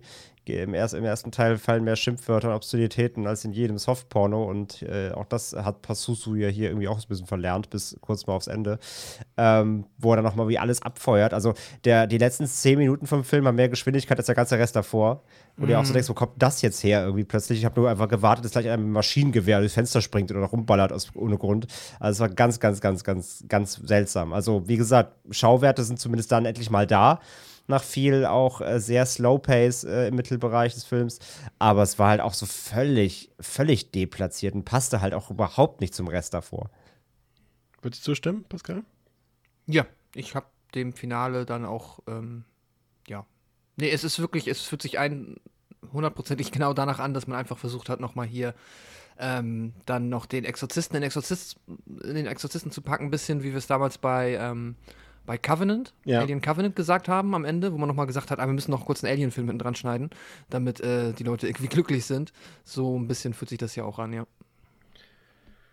Ja, also gilt im Prinzip, äh, ja, manche sagen, es ist äh, einer der schlechtesten, hochbudgetierten Filme aller Zeiten und auch eines der schlechtesten Sequels aller Zeiten. Soweit würde ich jetzt nicht ganz gehen. Ähm, ist irgendwie ein bisschen nur die halbe Wahrheit, denn für diese Bezeichnung müsste er handwerklich oder inszenatorisch irgendwie schlechter sein, aber da ist er eigentlich zu gut für. Wir haben es gesagt, der Score ist eigentlich gelungen, die verträumten hypnotischen Bilder wissen auch irgendwie zu gefallen. Und letztendlich finde ich es eigentlich auch gar nicht verkehrt, weil sie auch einen erheblichen Kontrast letztendlich zu, zu Freakins Vorgängerfilm darstellen. Was Problem ist einfach, dass das Drehbuch halt eine absolute Katastrophe ist und äh, wie gesagt, mhm. mehrfach umgeschrieben, diese Gesamtkonstruktion. Da sind so viele Sachen bei, die dem Film überhaupt nichts bringen, irgendwas Nennenswertes, keine Entwicklung und so weiter. Und zudem ist der ja auch sehr langweilig erzählt über weite Strecken. Ne? Sehr behäbig, sehr langsam, langweilig, weil eben kein Spannungsbogen vorhanden ist. Und dann auf einmal kommt was, aber viel zu spät oder falsch dosiert. Ne? Alles ins Finale geklatscht. Auf einmal sind da Action-Szenen und sowas bei. Und das hat nicht gepasst. Dazu dieses ja, so pseudowissenschaftliche, paranormale Geschwätz da zwischendurch äh, hat mich auch sehr abgeturnt. Also es ist wahrlich kein guter Film, aber er ist trotzdem aufgrund seiner Inszenierungsklasse noch weit davon entfernt, jetzt irgendwie einer der schlechtesten Filme aller Zeiten zu sein. Ähm, dafür hat er ja schon ein bisschen so die halbe Miete dadurch erreicht, dass er halt wirklich äh, gut aussieht, gut klingt und ja, ein paar bekannte Schauspieler sind ja auch dabei, die jetzt vielleicht nicht alle ihre, ihre Bestleistungen abgeben, aber das äh, passt schon irgendwie. Das wertet ja so ein Film auch irgendwie noch auf, wenn man so ein paar bekannte Gesichter hat. Was mich am meisten gestört hat, war eigentlich, dass der Film mit Horror letztendlich quasi nichts am Hut hatte oder dass man es mhm. ähm, mit der Lupe suchen muss, wenn er mal so eine Szene bei ist, aber das ist nichts bei, was einen irgendwie erschreckt oder gruselt oder fürchtet oder irgendwie. Und das gerade eben, und das ist halt das Hauptproblem des Films. Der erste Teil ist einer der gruseligsten Filme aller Zeiten. Selbst wenn du den heute noch guckst, der ist atmosphärisch so krass dicht und nimmt dich so mit und dann bekommst du das hier vorgeliefert. Das kannst du ja quasi gar nicht gut finden. Hier war ja, letztendlich einfach mehr möglich, glaube ich. Wenn man schon hier eine Fortsetzung dreht, dann irgendwie anders. Aber ich finde ihn nicht unguckbar. Also ich gebe dem noch so ganz knappe zweieinhalb ähm, von fünf. André. Du bist ja gnädig. Ja. Ähm, ja, ich würde halt auch komplett einfach schon mal so runterbrechen. Als Exorzist-Sequel ist es eine Katastrophe. Da müssen wir drüber reden.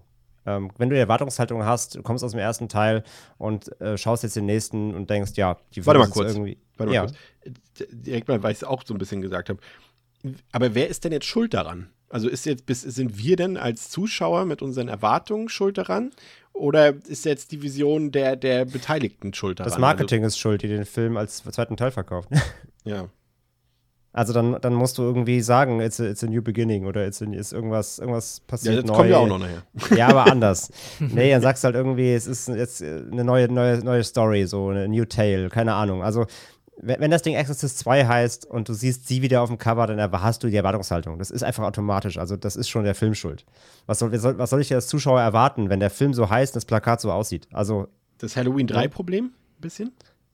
Ja, wobei da nein. Da war das Problem ja einfach, dass die Produzenten dachten, wir machen jetzt mal was ganz Neues, weil Michael Myers ist tot und auserzählt. Und ähm, das war quasi nicht auf die Fans hören. Hier ist es, wir haben jetzt noch richtig, keine richtigen Fans, weil es noch kein Franchise gibt. Aber wir haben halt jetzt hier ähm, einen großen Blockbuster gehabt, der gut funktioniert hat. Wir machen jetzt einen zweiten Teil, aber der Regisseur, äh, die, die Vision des Regisseurs hat mit dem ersten aber nichts zu tun. Also letztendlich ist es, ein, ist es, ein, ist es also eigentlich war es ein Fehler von Borman. Wenn man es mal, was mal runterbricht, ist es, ein, ist es ein Fehler von Borman, der, der, der, der, der verstanden hat, was der erste gemacht hat, aber was anderes machen wollte. Und dann musst du damit rechnen, dass die Leute, die den ersten Film toll fanden, was viele waren, deinen Film nicht so gut finden. Ja. Back to Topic. Also als Sequel völlig versagt. Aber, hab ja vorhin schon rausgestellt, wenn man versucht, den Film so ein bisschen anders wahrzunehmen, wenn man den mal beobachtet, wie der geschossen ist, was so Bildtransitionen und, und, und Komposition vom Soundtrack, äh, vom Score so zusammen machen, wie der Film funktioniert, dann kommt man da in so einen seltsamen Traumvibe rein, der das irgendwie alles so ein bisschen untergräbt. Und das habe ich dann irgendwann einfach laufen lassen und dann wirklich auch nicht mehr darüber nachgedacht, was da passiert, weil es eh alles schwachsinnig ist aber konnte mich dann zumindest an den doch teils hochwertigen Bildern eben und der Atmosphäre so ein bisschen entlanghangeln. Und dann hatte ich immer noch keine großartige Zeit damit, aber es war dann auch doch noch mal ein gutes Stück weit entfernt davon, eine Totalkatastrophe jetzt zu sein, den ich komplett abwatsche. Denn er hat trotzdem ähm, gute Shots. Er hat ein, zwei kleinere Horrormomente, auch wenn ich auch bei Chris bin, dem Film fehlt an sich schon sehr viel Horror. Es ist ähm, über weite Strecken eher so ein ja, fast ein Drama, ein Investigation-Film, irgendwie, keine Ahnung, was er da sein will. Aber wirklich Horror. Äh, fehlt lange, lange Zeit im Film. Ähm, aber er hat so kleine Stärken. Max von Südow gefällt mir immer, sich immer gerne, aber auch hier wieder toll. So, Ja. man kann sich an ein paar Sachen so retten. Aber ähm, ja, für mehr reicht es dann eben einfach nicht. Denn sobald man einfach über den Film nachdenkt, sobald man irgendwie in Story äh, Gefilde abrutscht, mal wieder merkt man halt, was das für alles für ein Bullshit ist. Und dann ähm, bricht immer wieder dieser schlechte Film durch, der da halt leider einfach drin steckt. So. Aber eben wirklich so gerade noch gerettet mit den paar ähm, ja, Highlights, die er dann doch irgendwie hier und da mitbringt und der anderen Lesart, der ihn dann irgendwie zu so einem seltsamen, obskuren ähm, Relikt der 70er auch dann irgendwie dann doch macht, muss ich sagen, ähm, bin ich noch gerade so bei zwei von fünf. Pascal. Ja, ich ähm, würde das äh, absolut unterschreiben, dass das halt einfach als Sequel für den Exorzisten nicht funktioniert. Also das, was andere gesagt hat, versagt da komplett. Du bekommst halt ähm, nicht mal eine interessante Fortführung der Figuren, noch bekommst du quasi das, was der in den ersten Film so großartig macht. Ähm, und das ist dann halt schon, ja, maximal äh, quasi an der, am Ziel vorbei und dann, ja, fühlt sich halt leider an wie so ein Cash Grab und das ist dann traurig, aber könnte ja trotzdem bedeuten, dass der Film losgelöst davon gut funktioniert und das ist halt, aber finde ich auch nicht. Das ist es halt, wir haben es besprochen, ähm, wo der Film seine vielen Schwächen überall verteilt und die sorgen dann auch dafür, dass ich dann, ja, nicht mal, wenn ich irgendwann mich damit abgefunden hat, dass das wohl kein gutes Exorzist-Sequel wird, kann ich mit dem Film noch wirklich Spaß haben oder ihn genießen oder habe irgendwie das Gefühl, dass da der als Spannungsfilm funktioniert, wenn schon nicht als Horrorfilm. Da ist halt dann tatsächlich irgendwie auf keiner, keiner der Ebenen, wo so ein Film funktionieren müsste, ist der Film irgendwie eben sogar mal durchschnittlich. Und ich wäre dann auch höchstens dabei und würde so dieses, ähm, naja, also wenn jetzt sagen, der Score ist natürlich fantastisch, aber das ist jetzt, ähm, das macht den Film nicht irgendwie interessanter, lustiger, spannender oder gruseliger. Und deswegen fühlt sich dann auch höchstens an wie so ein, ja, wie hast du es gerade gesagt, André, wie so ein obskures 70, ähm, ist ein Relikt. Äh, So ein Relikt, irgendwie, ist, ja. irgendwie ist, es, ist es weird anzuschauen und irgendwie faszinierend, aber halt einfach schlecht. ja, genau, ja, ja, das trifft es eigentlich ganz gut. Ich bin auch bei zwei von fünf und ja. Jo. Dann hat es eine ganze Weile gedauert, ähm, bis äh, William Peter Blatty ja einen weiteren Roman geschrieben hatte, der Legion hieß oder heißt. Ähm, und äh, den wollte er verfilmen und Warner hatte auch sofort Interesse, das zu machen. Obwohl, ich weiß gar nicht, ist das überhaupt ein Warner-Film? Ähm, doch, müsste, ne? Warte mal. Äh, 20th Century, Der dritte? zumindest Distribution. Ich mal an, dass die den auch produziert haben. Ja, dann ist es so. Und die hatten auf jeden Fall Interesse daran, ähm, haben aber gesagt, aus kommerziellen Gründen wollen wir, dass der Film Exorcist 3 heißt. Und äh, Blatty hat dann auch versucht, irgendwie die davon so ein bisschen zu überzeugen, den Film vielleicht, ja, Exorzist ist okay, aber bitte nicht Teil 3, nennen wir ihn doch irgendwie The Exorcist 1990 oder 1989 oder irgendwie sowas, weil er halt vor allem sich von dem verachteten zweiten Teil äh, distanzieren wollte, aber er musste letztendlich sich mit dem 1990er Film The Exorcist 3 zur ähm, Frieden stellen lassen und äh, der Film hat auf Letterboxd eine Durchschnittswerte von 3,6 von 5, auf der IMDb 6,4 von 10, hatte ein Budget von 40 Millionen Dollar, äh, ist freigegeben ab 16 Jahren. Und wenn ihr den Film sehen wollt, also es kommt bald ähm, von NSM Records, kommt im August, glaube ich, oder im Juli oder im August äh, kommen Mediabooks raus ähm, mit der Blu-ray. Fahren die sich sogar UHDs? Ich weiß es gerade nicht genau. Auf jeden Fall, ähm, die kommen raus. Falls ihr es ein bisschen günstiger haben wollt, äh, geht die Empfehlung von mir persönlich jetzt an die Arrow Blu- Blu-ray raus. Da ist äh, zum einen der, die Kinofassung drauf, aber auch der Legion Cut, ähm, also der Director's Cut von William Peter Blatty, auf den wir nachher auch noch eingehen werden. Ähm, hat auch ein schönes Cover-Artwork. Äh, kann man auf jeden Fall machen. Und äh, wer ga ganz viel investieren will, kann auf eBay bestimmt, wie gesagt, auch noch diese Dreierbox oder den Original-Blu-ray-Release noch ähm, finden. Aber das ist in dem Fall, glaube ich, unnötig. Der Film läuft 110 und wer, Minuten. Sorry, Ja. sorry. Wer Ja. gar nichts ausgeben will, erstmal einfach nur mal gucken, er ist auf Netflix. ja, gut, das ist, äh, macht Sinn. Danke. ja, das, Äh, also deswegen kann er jetzt aktuell nicht von Fox sein, es wäre auf Disney Plus. Stimmt. Ähm, also vielleicht war er damals im Kino von 20th Century, aber jetzt muss ein anderer Verleih sein. Ich weiß auch nicht. Ich sehe jetzt hier auch bei der Arrow Blu-ray steht jetzt irgendwie auch kein, keins von den großen Major-Labels drauf. Weiß gerade auch nicht. Ich glaube, die Dreierbox war auf jeden Fall komplett von Warner, aber irgendwie, ja, die rechte Lage ist da irgendwie ein bisschen komisch. Aber dadurch, dass die späteren Filme auch alle bei Warner lagen. Naja, finden kein Problem. Ähm, auf jeden Fall Regie geführt, das hatten wir eben erwähnt, hat William Peter Blatty, das ist eben der Autor des ersten Exorzisten, der hat auch noch ein paar andere Sachen gemacht, zum Beispiel The Ninth Configuration und im Cast haben wir Leute wie George C. Scott, ähm, ja, ein echter Schauspielveteran, hat zum Beispiel schon bei Kubrick mitgespielt in Dr. Strangelove oder in dem zumindest von André und mir geschätzten The Changeling, auch ein sehr guter Film oder Anatomy of a Murder, sehr bekannter Mann und er spielt auch ein bisschen fast die gleiche Rolle wie in Changeling, ist mir aufgefallen. Finde ich auch, ja, total. Und äh, ich habe beinahe gesagt, er hätte beinahe den, den Simpsons-Gag gemacht, Pascal. Mhm. Der da wäre. Oh, sorry, da Dass, ich, ich hier der äh, Schaus- im Schlauch. dass hier der Schauspieler Ed Flanders mitspielt. Ach so, ah, true that, ja, okay. Ja, den äh, kennt man vielleicht noch aus äh, Brennen muss Salem oder eben auch aus dem Blatty-Film Ninth Configuration. Und wir haben Jason Miller so halb wieder mit dabei und äh, Brad Dourif, auf den wir später auch noch eingehen, nachdem uns Pascal gesagt hat, äh, worum es in Der Exorzist 3 geht. In Georgetown treibt ein Serienkiller sein Unwesen. Lieutenant William F. Kinderman nimmt sich dem Fall an und muss zu seinem Bestürzen feststellen, dass die Morde nach dem Muster des äh, Gemini-Killers vollführt werden. Stets wird den Opfern der rechte Zeigefinger abgetrennt und ein Zodiac-Symbol in die linke Handfläche geritzt. Nun wurde der Gemini-Killer aber schon vor 15 Jahren zum Tode verurteilt und hingerichtet. Im Zuge der Ermittlungen stößt äh, Kinderman auf Dr. Temple, dem Leiter einer psychiatrischen Einrichtung. Von diesem erfährt er die Hintergrundgeschichte eines seiner Patienten, welcher vor 15 Jahren ohne Gedächtnis umherirrend aufgesammelt wurde und jetzt in der Anstalt lebt. Dieser Patient X verhält sich oft gewalttätig und behauptete zu verschiedenen Zeitpunkten ebenfalls der Gemini Killer zu sein. Kinderman trifft, trifft den Patienten und stellt fest, dass dieser sein alter Freund Damien Carras ist, welcher offensichtlich vom gleichen Dämon besessen ist und Unterstützung erhält, welcher auch die damals junge Regan McNeil befallen hat. Dieser verwandelt Carras regelmäßig in den echten Gemini Killer und erlaubt es ihm, der Anstalt zu entkommen und seine Mordserie fortzusetzen. Es braucht einige Zeit, bis sich Kinderman sicher ist, der Geschichte zu glauben, aber nachdem mehr und mehr Menschen sterben, muss sich dieser der Realität stellen und gemeinsam mit Pater Paul Morning schafft er es, Caress zu töten, woraufhin auch der originale Gemini Killer abermals stirbt und dem Spuk ein Ende gesetzt werden konnte.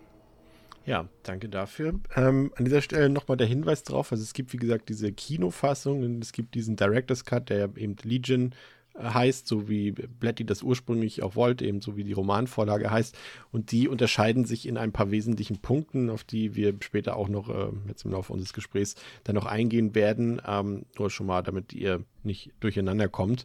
Ähm, ja, André, wir haben es hier letztendlich mit einem ja, waschechten, mit einer waschechten Det True Detective, ne, True nicht, aber mit einer Detective Story zu tun, äh, mit einer Jagd auf einem Serienkiller letztendlich so als äh, zentralen Fokus der Geschichte, ne? Hier der, der Gemini-Killer, der ja letztendlich ja inspiriert wurde auch vom, vom Zodiac-Killer, aber das ist jetzt ja wieder eine ganz andere Herangehensweise an das Thema. Also auch hier wissen wir natürlich, also wir haben es eben schon gesagt, eigentlich Legion hat jetzt eigentlich nichts mit Exorzist zu tun, aber es gehört nun mal zum Franchise dazu und dementsprechend ist es halt die dritte verschiedene Herangehensweise an das Thema.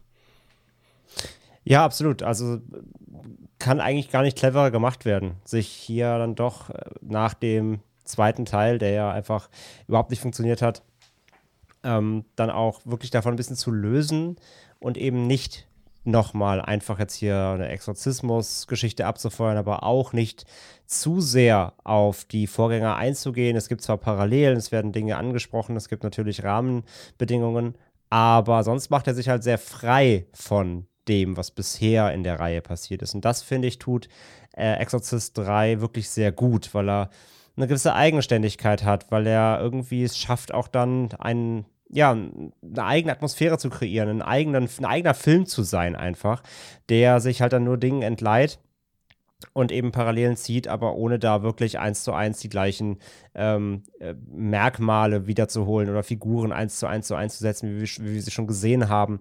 Und das äh, funktioniert halt tatsächlich sehr gut. Er schafft es halt hier, finde ich, eine, eine ja, übernatürliche Serienkiller-Story aufzuziehen, die man ernst nehmen kann, die atmosphärisch stark ist, die sich äh, in sich geschlossen einfach auch gut erzählt und die einige einige sehr gute Schauwerte vor allem auch hat. Also ich finde so äh, überhaupt den ganzen Ansatz des Films so zu wählen, ähm, natürlich begleitend zu dem Roman natürlich, ähm, aber sich davon ein bisschen zu lösen und das wirklich auch nicht, nur, nicht noch in diese Form reinzupressen, die wir jetzt eben schon ähm, hatten, und sich weder dem ersten zu nah zu nähern, als auch dem katastrophalen zweiten. Das wäre wahrscheinlich eh ähm, niemals Thema gewesen. Aber insgesamt halt so, sich da so frei zu machen, das mag ich. Ich finde ja, der Film fühlt sich alles andere an als wie 1989 oder 1990. Ich finde, der erinnert eher an so gutes New Hollywood 70er Jahre Kino. Also so quasi aus dem Zeitraum vom ersten Exorzisten, findest du auch? Der fühlt sich so an, wie der zweite sich hätte anfühlen sollen. Ja, ja, ja. so kann man es ausdrücken, ja. ja. Ähm, Pascal, wie hat für dich diese, ja, diese Ermittlungsstory, diese Serienkiller-Story funktioniert? Und vor allem auch so ein bisschen die Einbindung natürlich in, in das Franchise. Ja.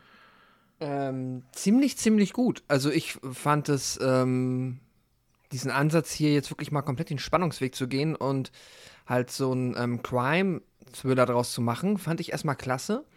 Es ist natürlich schon so, wenn man jetzt nicht ähm, immer mal wieder diese Querverweise ins Religiöse hätte, könnte man auch schnell dazu neigen, eben mal für ein paar Minuten zu vergessen, dass wir es hier mit einem Exorzistenfilm zu tun haben. Ich finde, so ehrlich muss man dann schon sein. Äh, äh, entfernt sich schon arg.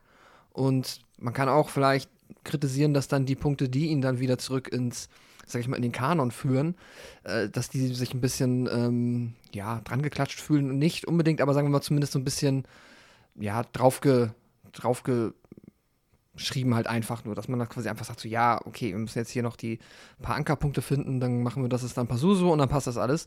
Ähm, aber es ist auch nicht, es ist nicht wirklich schlecht und deswegen äh, im Gesamtpaket funktioniert es für mich dann ziemlich gut. Dann bin ich einfach tatsächlich froh, dass ich einen Film habe, der mir als Film gefällt. Und auch wenn ich jetzt halt nicht wirklich ein Exorzist, also es ist offiziell ein Exorzisten-Sequel, aber ich gucke den aus anderen Gründen, aus denen ich jetzt einen Film wie Der Exorzist gucke. Äh, oder möchte zumindest auch anders von dem unterhalten werden. Und deshalb finde ich es dann trotzdem wieder so ein bisschen, ja, es ist halt nur so ein halbes Sequel für mich. Aber äh, ist auch egal, weil der Film mir an sich halt gut gefällt und dann passt das für mich.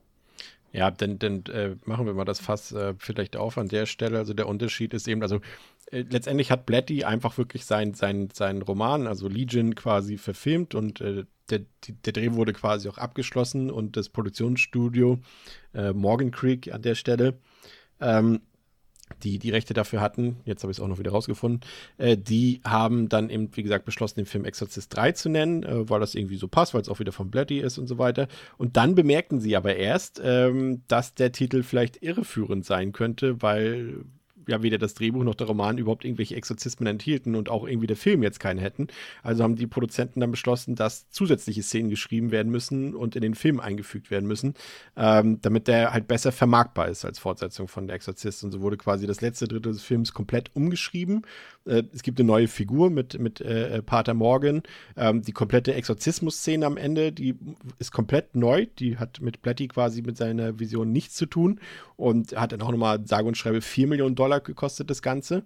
Er selbst hat dann irgendwie gesagt, ja, die Szene ist in Ordnung, aber sie ist letztendlich völlig unnötig, weil sie den Charakter seines Films eigentlich komplett verändert hat und äh, in seiner Geschichte ähm, die, die er quasi abgedreht hat, die endet eigentlich damit, dass Kinderman von diesem, äh, also dass den Patienten Ex quasi erschossen hat, aber es gibt keinen Exorzismus an dieser Stelle mhm. und ähm, sie wollten auch unbedingt, dass eine Figur oder ein Schauspieler aus dem ersten Teil mitspielt und das war in dem Fall Jason Miller, also der, der Pater Karras spielt und ähm, der stand halt auch bei Beginn der Dreharbeiten gar nicht zur Verfügung, weil er, ja, da Brad Dourif sagt, weil, weil Jason Miller eben auch alkoholkrank war und eigentlich gar keinen geraden Satz mehr rausbringen konnte zu dem Zeitpunkt.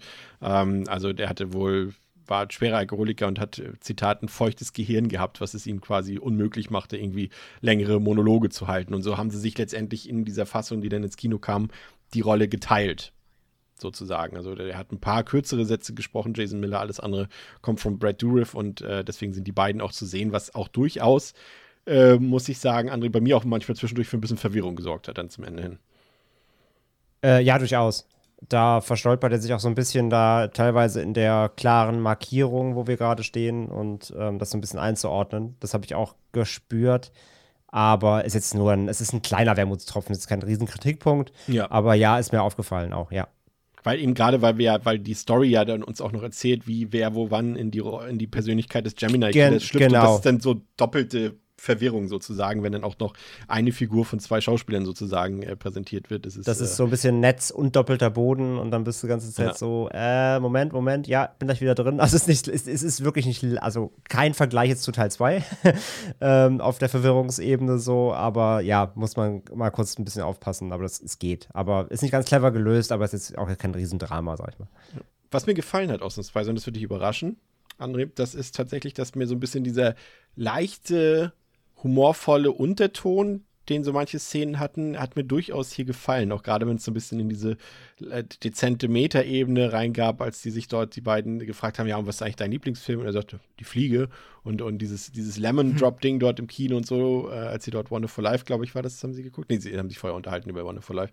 Ähm, da sind schon so ein paar Sachen bei, die, die, die fand ich echt nett. Also das hat den Film irgendwie so eine, also es ist ja ein, ein, ein ernster Film, auch ein, ein, ein düsterer Film, aber diese Auflockerung gerade bei dieser Ermittlungsarbeit äh, von Kinderman hat mir gefallen, muss ich gestehen. Das liegt aber vor allem eben wieder an George C. Scott, weil ich, Ja. deswegen sage ich ja vorhin, dass der, ähm, ich finde seine Rolle sehr ähnlich zu Changeling, weil er genau wie da, er wabert so durch den Film. Er ist so, er schlurft so rum. Er, er ist ja auch fast erschöpft bei seiner Ermittlungsarbeit. Wenn man singt, einmal geht, läuft er irgendwie durchs Szenario und dann pumpt er ja richtig wie so ein Maikäfer. Er ist wirklich, ist wirklich, der, der ist so geil. Ich, also ich finde, der hat eine großartige Präsenz, aber der, der meandert so durch den Film und ist so, ja, ich ermittle ein bisschen hier, hier hier mal ein bisschen, hier ein Spruch. Auch ganze Zeit gefühlt schlecht gelaunt. Ähm, Ja. immer, immer sarkastisch. Und er bringt halt diese, diese Lockerheit auf so eine, also obwohl er selber aussieht, als ob er keinen Spaß an allem hat, ähm, verkörpert er damit so eine Art, äh, ja, so ein bisschen so eine Karikatur. Und das hat mir auch wieder sehr gut gefallen. Das mochte ich in Changeling schon, weil Changeling ist ebenso eigentlich komplett unironisch und humorbefreit. Aber durch seine Art irgendwie, das, das, das bringt was mit. Und das fand ich hier bei Exorzist halt auch, dass da so eine, die Figurenzeichnung von ihm funktioniert ja wieder genau durch seine Schluffi-Art, aber halt nicht Schluffi im negativen Sinne, sondern ich mag das, wie er so, er nimmt seine Arbeit ernst, aber er bewegt sich halt ständig, jetzt aber gerade wieder ein sie- 17er Pack Donuts gefressen hat und ist ganz jetzt so, oh ja, das ist alles eigentlich ganz schön kacke und so. Und, und hat einfach gar keinen Bock auf alles, aber trotzdem natürlich, äh, äh, ja, ermittelt er natürlich mit, mit, mit aller Inbrunst. Aber ja, seine, seine Figur und durch seine Präsenz, finde ich auch, äh, kriegt der Film da auch wieder so einen schönen sarkastischen Anstrich. Und er hat vor allem dann auch wieder diesen, äh, der Horror ist zurück. Ne? Also Pascal, wir haben zum einen erstmal, und das, das macht, macht der Film schon wieder richtig. Ne? Selbst wenn er eigentlich ja vielleicht jetzt gar nicht so viel mit dem ersten Film zu tun haben wollte, aber er bringt die ZuschauerInnen gleich zu Beginn in die richtigen Vibes, finde ich. Ne? Weil du irgendwie direkt die Handlungsorte dort hast aus der Stadt, die wir alle schon kennen. Dann läuft äh, Tubular Bells, äh, als, glaube ich, nur in diesem Film noch, abseits des ersten Teils. Dann siehst du von Georgetown diese, diese menschenleeren Bilder am Anfang dort und da macht er irgendwie, finde ich, alles irgendwie wieder anders und, und, und auch richtiger als, als der, der zweite Teil. Und dann äh, gibt es natürlich ein paar fucking gruselige Szenen in diesem Film, die muss ich ja ganz ehrlich sagen, also ich kannte den vorher nicht, ich glaube nur von uns hat André den schon mal vorher gesehen. Ähm, da sind Szenen bei, mein lieber Scholli, also ich würde sagen, also zumindest die, die Szene mit dem, mit dem, mit diesem, wie heißt nochmal dieses Gerät? Dieser Heckenschneider hätte ich ihn jetzt genannt, aber der ist ja eigentlich aus der Pathologie. Heckenschere, oder? Ja, aber irgendwie ist es, glaube ich, eigentlich was, womit man so einen Brustkorb aufschneidet, ne? Oh. Glaube ich, aus der Pathologie, glaube ja. ich. Irgendwie, ja, irgendwie so ein Ding. Auf jeden Fall Ich so muss da immer an Clock Tower denken aus dem Ja, ja. Gaming-Bereich, wo du früher auch von diesem äh, Genau. Zwerg, Zwerg mit dem äh, mit der Heckenschere verfolgt wurdest. Genau, so ein Teil. Und, und diese Szene, das ist ja wohl, also hat es direkt in meine Top 10 äh, der gruseligsten und fiesesten Szenen aller Zeiten gemacht. Also wer das nicht kennt äh, und vielleicht noch genießen will, der hört mal kurz zwei Minuten nicht zu. Wir machen ja eigentlich keine Spoilerwarnung, aber diesen, diesen, diesen Scare sollte man sich nicht entgehen lassen ähm, und sollte man vorher nicht wissen. Also kurz weghören. Ähm, das fand ich ja unfassbar, wie diese Szene aufgebaut wird dort in dem Sanatorium mit dieser Kranken, also mit der, mit der Pflegerin dort und wie sie dort irgendwelche Geräusche hört und dieses eine Zimmer geht und dann ja erschreckt wird. Ne, da ist ja dieser Jumpscare, der gemacht wird von dem Patienten, glaube ich, von dem einen, ne? Äh, Ja, das, das, im Grunde ist das ein Dopp Doppelscare innerhalb Ja. von so 15 Sekunden. Ja, und, und, und du denkst dann, ah, okay, ja, habe hab ich mich erschreckt, aber das soll jetzt der Jumpscare sein. Okay, das vertrage ich so. Und dann äh, denkt man, die Szene trudelt so gemütlich aus, sie verlässt wieder dieses Zimmer, geht zurück zu ihrem Platz und die Kamera hat ja dann diese, diese, diese statische Kamera, die nur diesen Flur filmt und sie geht zurück zu ihrem Pult und geht dann noch einmal in den Gang nach links und kommt dann langsam wieder und plötzlich aus dem Nichts läuft da der Killer hinter ihr her mit dieser fucking Heckenschere, äh, Mhm. Heckenschneidegerät da in der Hand und einfach, dann ist diese Szene zu Ende. Das ist, ich habe mich zu Tode erschreckt. Ich fand das, also ich Mhm. habe wirklich, also, wo haben wir letztes Mal, mit wem habe ich denn, haben wir denn darüber geredet? Mit Szenen, die uns äh, ab und zu, ob wir noch Szenen haben, die uns ab und zu noch erschrecken. Irgendwo hatten wir das Thema doch letztes Mal in irgendeiner Folge oder sowas. Ähm, und eigentlich ja nicht. Ach, das war genau. Ich, ich war, war ja letztes Mal zu Gast bei, bei äh, in einem anderen Podcast und haben sie mich auch gefragt, ob es noch ein paar Szenen gibt, die, äh, über die ich mich heutzutage noch erschrecke oder ob mich noch irgendwas fürchten kann. Und dann habe ich eigentlich gesagt, nee. Und dann auf einmal kommt jetzt dieser Film hier um die Ecke. Also, mein Gott, war das genial, Pascal. Also ganz ehrlich, das hat so krass funktioniert bei mir. Unglaublich. Eine, bei eine Stunde und 15 Minuten ist es übrigens, wer da sich das angucken will. Nur das angucken will. Ja, es ist, äh, ist der Hammer. Ich, ich fand's, ähm, der Zoom halt auch, ne? Einfach ist grandios, wenn die Kamera dann halt reingeht. Und das Ding ist, es ist auch so cool, weil es ist halt nicht so. Dadurch, dass es halt ein Zoom ist, dass die Kamera halt drauf fährt ähm, und dann die Musik lauter wird, hast du halt auf der Audioebene hast du halt so diesen von 0 auf 100 Moment. Aber visuell ist es einfach nur sehr schnell. Es ist nicht irgendwie ähm, ein Frame, nichts, der nächste Frame, ist es da, sondern äh, es ist einfach nur, es fühlt sich dadurch irgendwie eleganter inszeniert an. Keine Ahnung, ich kann das sch- schwer beschreiben, aber es fühlt sich wirklich wie ein, ja, wie dieses, äh, wie ein hochwertiger Jumpscare an, zu einer Zeit, als Jumpscares noch gar nicht so populär waren. Man meinen müsste, rein der Logik nach, dass es heute einfacher sein dürfte, anhand der Erfahrungswerte so etwas nachzuproduzieren, aber ähm, ja, keine Ahnung. Ich, hab, ich fand ihn auch, ich fand es, ich fand es einfach, ich fand ihn klasse und ich, einer der Jumpscares, wo man sich dann auch nicht später irgendwie ärgert darüber, dass man sich davon einfach, also ich bin halt eh immer sch schreckhaft, das heißt, auch jeder doofe Jumpscare, selbst wenn ich weiß, dass er gleich kommt, wird mich erschrecken, weil es laut ist. Ähm, und hier ähm, tut er das auch, aber hier freue ich mich dann danach drüber und äh, ja, finde es fantastisch. Vor allem auch dann, wie die Szene wechselt auf diese Statue danach, ist äh, großartig. Ja, das ist wirklich äh, äh, großartig, dieser Jumpscare. Wie dieser komplette Aufbau einfach und, und äh, das funktioniert einfach gerade, weil man sich eben schon erschreckt hat an dieser Stelle und dann denkt man, okay, das war's für die Szene und dann brennt, kommt einfach, kommen einfach diese Bilder, die sich so einbrennen. André, hat es für dich auch funktioniert? Du hast den Film ja schon mal gesehen, konntest du dich an die, obwohl das ist ja noch gar nicht lange her. Ach, du hast ihn ja nur einmal geguckt, aber es ist schon ein bisschen länger her, ne? Oder? Wie war das? Ich habe den so vor zwei, drei Monaten auf Netflix, äh, eben, auf Netflix eben geguckt, weil ich gesehen Okay. habe, dass er da eben zu, zu, zu sehen ist und dachte mir, ah fuck, den wollte ich eh schon lang gucken. Ähm, habe ihn jetzt nicht nochmal geguckt, aber ist noch nicht so lange her. Es war noch alles frisch genug. Ähm, ja, das vor allem, das Ding ist halt der, äh, das Ding ist das, ähm, ich kannte den Jumpscare tatsächlich rein visuell schon von Twitter, weil es den da als GIF gibt. Ah, okay. Ich habe den schon ein paar Mal als GIF irgendwo gesehen. Daher wusste ich, wo das her ist. Das heißt, ich wusste ja zumindest ungefähr, wie es aussieht. Und als dann dieser Flur halt so oft gezeigt wurde, dachte ich mir, okay, alles klar, irgendwo in diesem Environment muss er dann kommen. Aber ich kannte natürlich den Aufbau der Szene nicht. Und deswegen hat mich tatsächlich dann am Ende sogar, glaube ich, der Scare, der vorher kommt mit dem Bett, dieser Fall-Scare dann eben, der den zweiten erstmal entkräftet, ähm, hat mich, glaube ich, mehr erschrocken, weil mit dem habe ich nicht gerechnet. ich dachte mir nur so, okay, warte, okay, das könnte jetzt sein, gleich, gleich kommt das bestimmt irgendwann hier. Wir sind jetzt gerade in der richtigen Kameraperspektive. Aber dann kam dieses Bett, äh, dieser Bett-Scare, da war ich so, wow, okay, nicht mitgerechnet. Und äh, als dann der Jumpscare eingesetzt ist, äh, es war das Timing trotzdem super, habe auch kurz gezuckt, aber ich wusste dann zumindest, dass er jetzt gleich irgendwann kommen wird. Aber er, egal, er hat trotzdem gewirkt, obwohl ich wusste. Und er ist einfach, einfach dieser ganze Aufbau, ähm, also ich finde sogar der Aufbau gehört schon stark mit dazu, weil der macht viel aus. Also wenn, wenn das einfach nur so passiert, glaube ich, wäre er nur so halb so effektiv. Aber durch diesen sehr langsamen, behäbigen Aufbau, dann der falsche Scare, ähm, das baut halt alles auf und lässt dann überhaupt diesen, den richtigen Scare dann so stark wirken. Also es ist schon richtig clever gemacht, ja. Ja, auf jeden Fall. Und das ist ja nicht der einzige, also klar, es ist der wirkungsvollste Gruselmoment des Films, aber er hat ja durchaus noch ein paar andere Szenen, die da durchaus auf der Horrorebene sehr funktionieren. Und ich finde das hier auch perfekt dosiert. Das ist wirklich gut aufgeteilt auf den Film. Wird nicht erschlagen davon und hat trotzdem immer wieder diese, diese, diese Einschübe in der eigentlichen ähm, Ermittlungsgeschichte. Also das äh, funktioniert für mich bestens. Und ähm, ebenso gut fand ich auch, äh, auch, auch gruselig fand ich dieses, ähm, das ist am Ende schon mal, das, äh, diese, ist euch das, ja, wahrscheinlich auch, ihr seid ja auch alte Metalheads.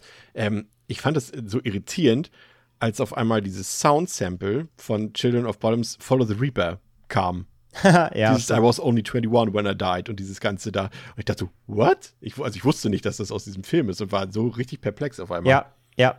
Ist mir auch erst im Film aufgefallen. Ich wusste es auch nicht, ja. Total kurios. Ja. Und was ich auch total mochte, ist an der ganzen Serienkiller-Thematik auch noch, ähm, wenn es so um auch Gewalt und so geht. Der Film lässt ja doch sehr vieles eigentlich eher im Kopfkino passieren. Ja. Und das mochte ich, weil das hat, die Atmo hat es auch nicht nötig, da jetzt rumzusplättern. Also du weißt, dass die Morde sehr brutal sind, aber du siehst sie nicht explizit. Aber es ist nicht schlimm. Ähm, ich finde, die wirken trotzdem sehr, sehr hart, weil das alles sehr düster und dreckig ist und äh, die ganze Atmo ähm, reicht dann auch, um dann dir klar zu machen, so, dass es alles ganz schön brutal ist, was da vor sich geht, ohne dass der Film dir groß davon irgendwas visuell zeigen muss. Das fand ich tatsächlich sehr auch, auch, auch clever gemacht und ist, glaube ich, zuträglich, als dass da jetzt irgendwie Köpfe abgeschnitten werden in Fullscreen oder so. Das, muss, das braucht der Film halt nicht. Ja, und das passt ja auch ganz gut zusammen, weil der Film ja ohnehin sehr, sehr wertig auch wieder inszeniert ist, ne? Sehr, sehr, wie sagt man, Ja. also er hat eben diese Vibes, die wir schon gesagt haben, so vom Original auf jeden Fall wieder, hat so dieses, diese klare Bildsprache, aber auch dieses, dieses eher nüchterne, also die nüchternen Farben und so weiter, alles eher ein bisschen äh, blasser und trister wieder, aber das, das passt einfach perfekt. Also das glaube ich hier eher als, als ähm, äh, Nachfolger, als direkter Nachfolger als dem zweiten Teil, weil er finde ich auch gerade so eine Konsistenz ist da nicht verkehrt drin in, in, in so einer Reihe, wenn es denn schon eine sein soll. Und das ist auch wieder super gemacht. Auch hier der Gary Fisher, der Kameramann, der hat ja auch ein paar andere gute Sachen. Highlander hat er, glaube ich, gemacht und Wolfen. Also ähm, auf jeden Fall. Und ähm, ich finde halt hier nochmal, weil ja auch, wie gesagt, es wird ja auch sich später nochmal wiederholen und haben wir ja vorhin auch schon zum zweiten Teil gesagt, das haben ja alle vier Filme so ein bisschen gemeinsam, dass sie ein, Pascal, ich würde mal sagen, sehr gemütliches Tempo haben. Und Mhm. bei, im Gegensatz zu, so viel sei ich schon mal verraten, zumindest aus meiner Perspektive, im Gegensatz zu den anderen drei Filmen, die wir heute besprochen haben oder besprechen werden, ist das hier eher förderlich für den Film, weil er eben diese Zeit, die er sich nimmt, auch zu gestalten weiß. Weil ich finde, die, die Dialoge, die Monologe, die hier sind, dieser, dieser Witz auch in den Dialogen teilweise, ähm, das passt einfach. Das ist, ist, ist gut gemacht, das ist äh, clever gemacht und auch die, wenn der Film hat ja auch, arbeitet ja sehr viel auch mit langen Einstellungen und die sind alle förderlich äh, zum Gelingen, weil sie auch für Gänsehautstimmung einfach sorgen. Ne? Also das ist atmosphärisch gut, aber es ist auch erzählerisch gut gelöst einfach. Also man, es kommt keine Langeweile auf, obwohl der Film jetzt auch nicht schneller in dem Sinne ist ähm, als die anderen drei Filme. Genau, es ist genau das, was du sagst. Der Film ist halt einfach ähm, sehr gut darin, halt dieses langsame Tempo dann halt äh, einzusetzen oder beziehungsweise weiß es halt mit, ja, mit Leben zu füllen und weil es halt ein spannungsgetriebener, ein spannungsgetriebenes äh, ja, Ermittlungsdrama ist quasi, ähm, darf er auch ruhig langsam sein, weil man will halt auch ähm, ja, mitgrübeln, mitgucken und ähm, die Dialoge sind wichtig, die sind dann halt natürlich, also das ist, ist passiert viel Exposition, die dann aber auch halt spannend ist, wenn man sich wirklich für den Fall interessiert. Und dann gibt es halt so eine Szene, die ich da ähm, irgendwie recht außergewöhnlich fand, wo man wahrscheinlich jetzt in den anderen Filmen, wenn es so eine ähnliche Szene gegeben hätte, dann wäre sie wahrscheinlich einfach noch nur äh, wieder ein sehr nerviges, äh, sehr langsames ja, Stück Episode, das dann irgendwie sich da unnötigerweise eingesetzt fühlt. Aber hier mochte ich zum Beispiel diese Traumsequenz sehr, wo er dann, ähm, ich weiß gar nicht, was das für, soll das ein Bahnhof sein? Ich weiß es gar nicht. Oder eine Art dieser riesigen Halle umherläuft mit den, äh, mit den Engeln und Mhm. ihr wisst, was ich meine, ne? Ja. Ja, okay. Ähm, die ja auch jetzt äh, sehr gemächlich äh, aufgebaut ist und sich sehr viel Zeit nimmt, da alles zu zeigen, was sie da Cooles sich ausgedacht haben. Aber das macht dann irgendwie auch Spaß. Und ich finde, das ist dann auch cool, weil sie es halt, äh, weil es tatsächlich halt äh, ganz spaßig ist, wie sie da, ähm, ja, sich diesen Traum quasi vorgestellt haben, wenn er sich dann da mit dem Jungen, der ermordet wurde, unterhält. Und das ist schon ziemlich cool. Und ja, genau. Ich, ist euch das eigentlich auch aufgefallen, dass, dass Pater Morgan irgendwie aussieht wie Draco Malfoy in Erwachsenen? Muss ich mal drauf achten. Oder war das der oder war das irgendeiner von den anderen? Dieser eine blonde Fahrer. Nee, da gab es nur den einen, ne? das war nur Vater Morgan, glaube ich. Ja, jedenfalls einer von denen. Ähm, sehr interessant, ja. Ähm, jetzt ist natürlich die Frage, äh, um aufs Ende des Films äh, zu sprechen zu kommen, wie notwendig jetzt dieser Exorzismusteil am Ende war. Also wie gesagt, wir wissen, warum er da ist, aber ob das den Film jetzt schlechter macht oder besser macht. Ähm, wie gesagt, ich habe mir auch jetzt mal den Legion Cut äh, nicht komplett angeguckt, aber in Auszügen, ähm, weil er ja nun mal ja nahezu identisch ist, bis auf irgendwie zwei, drei Sequenzen eben.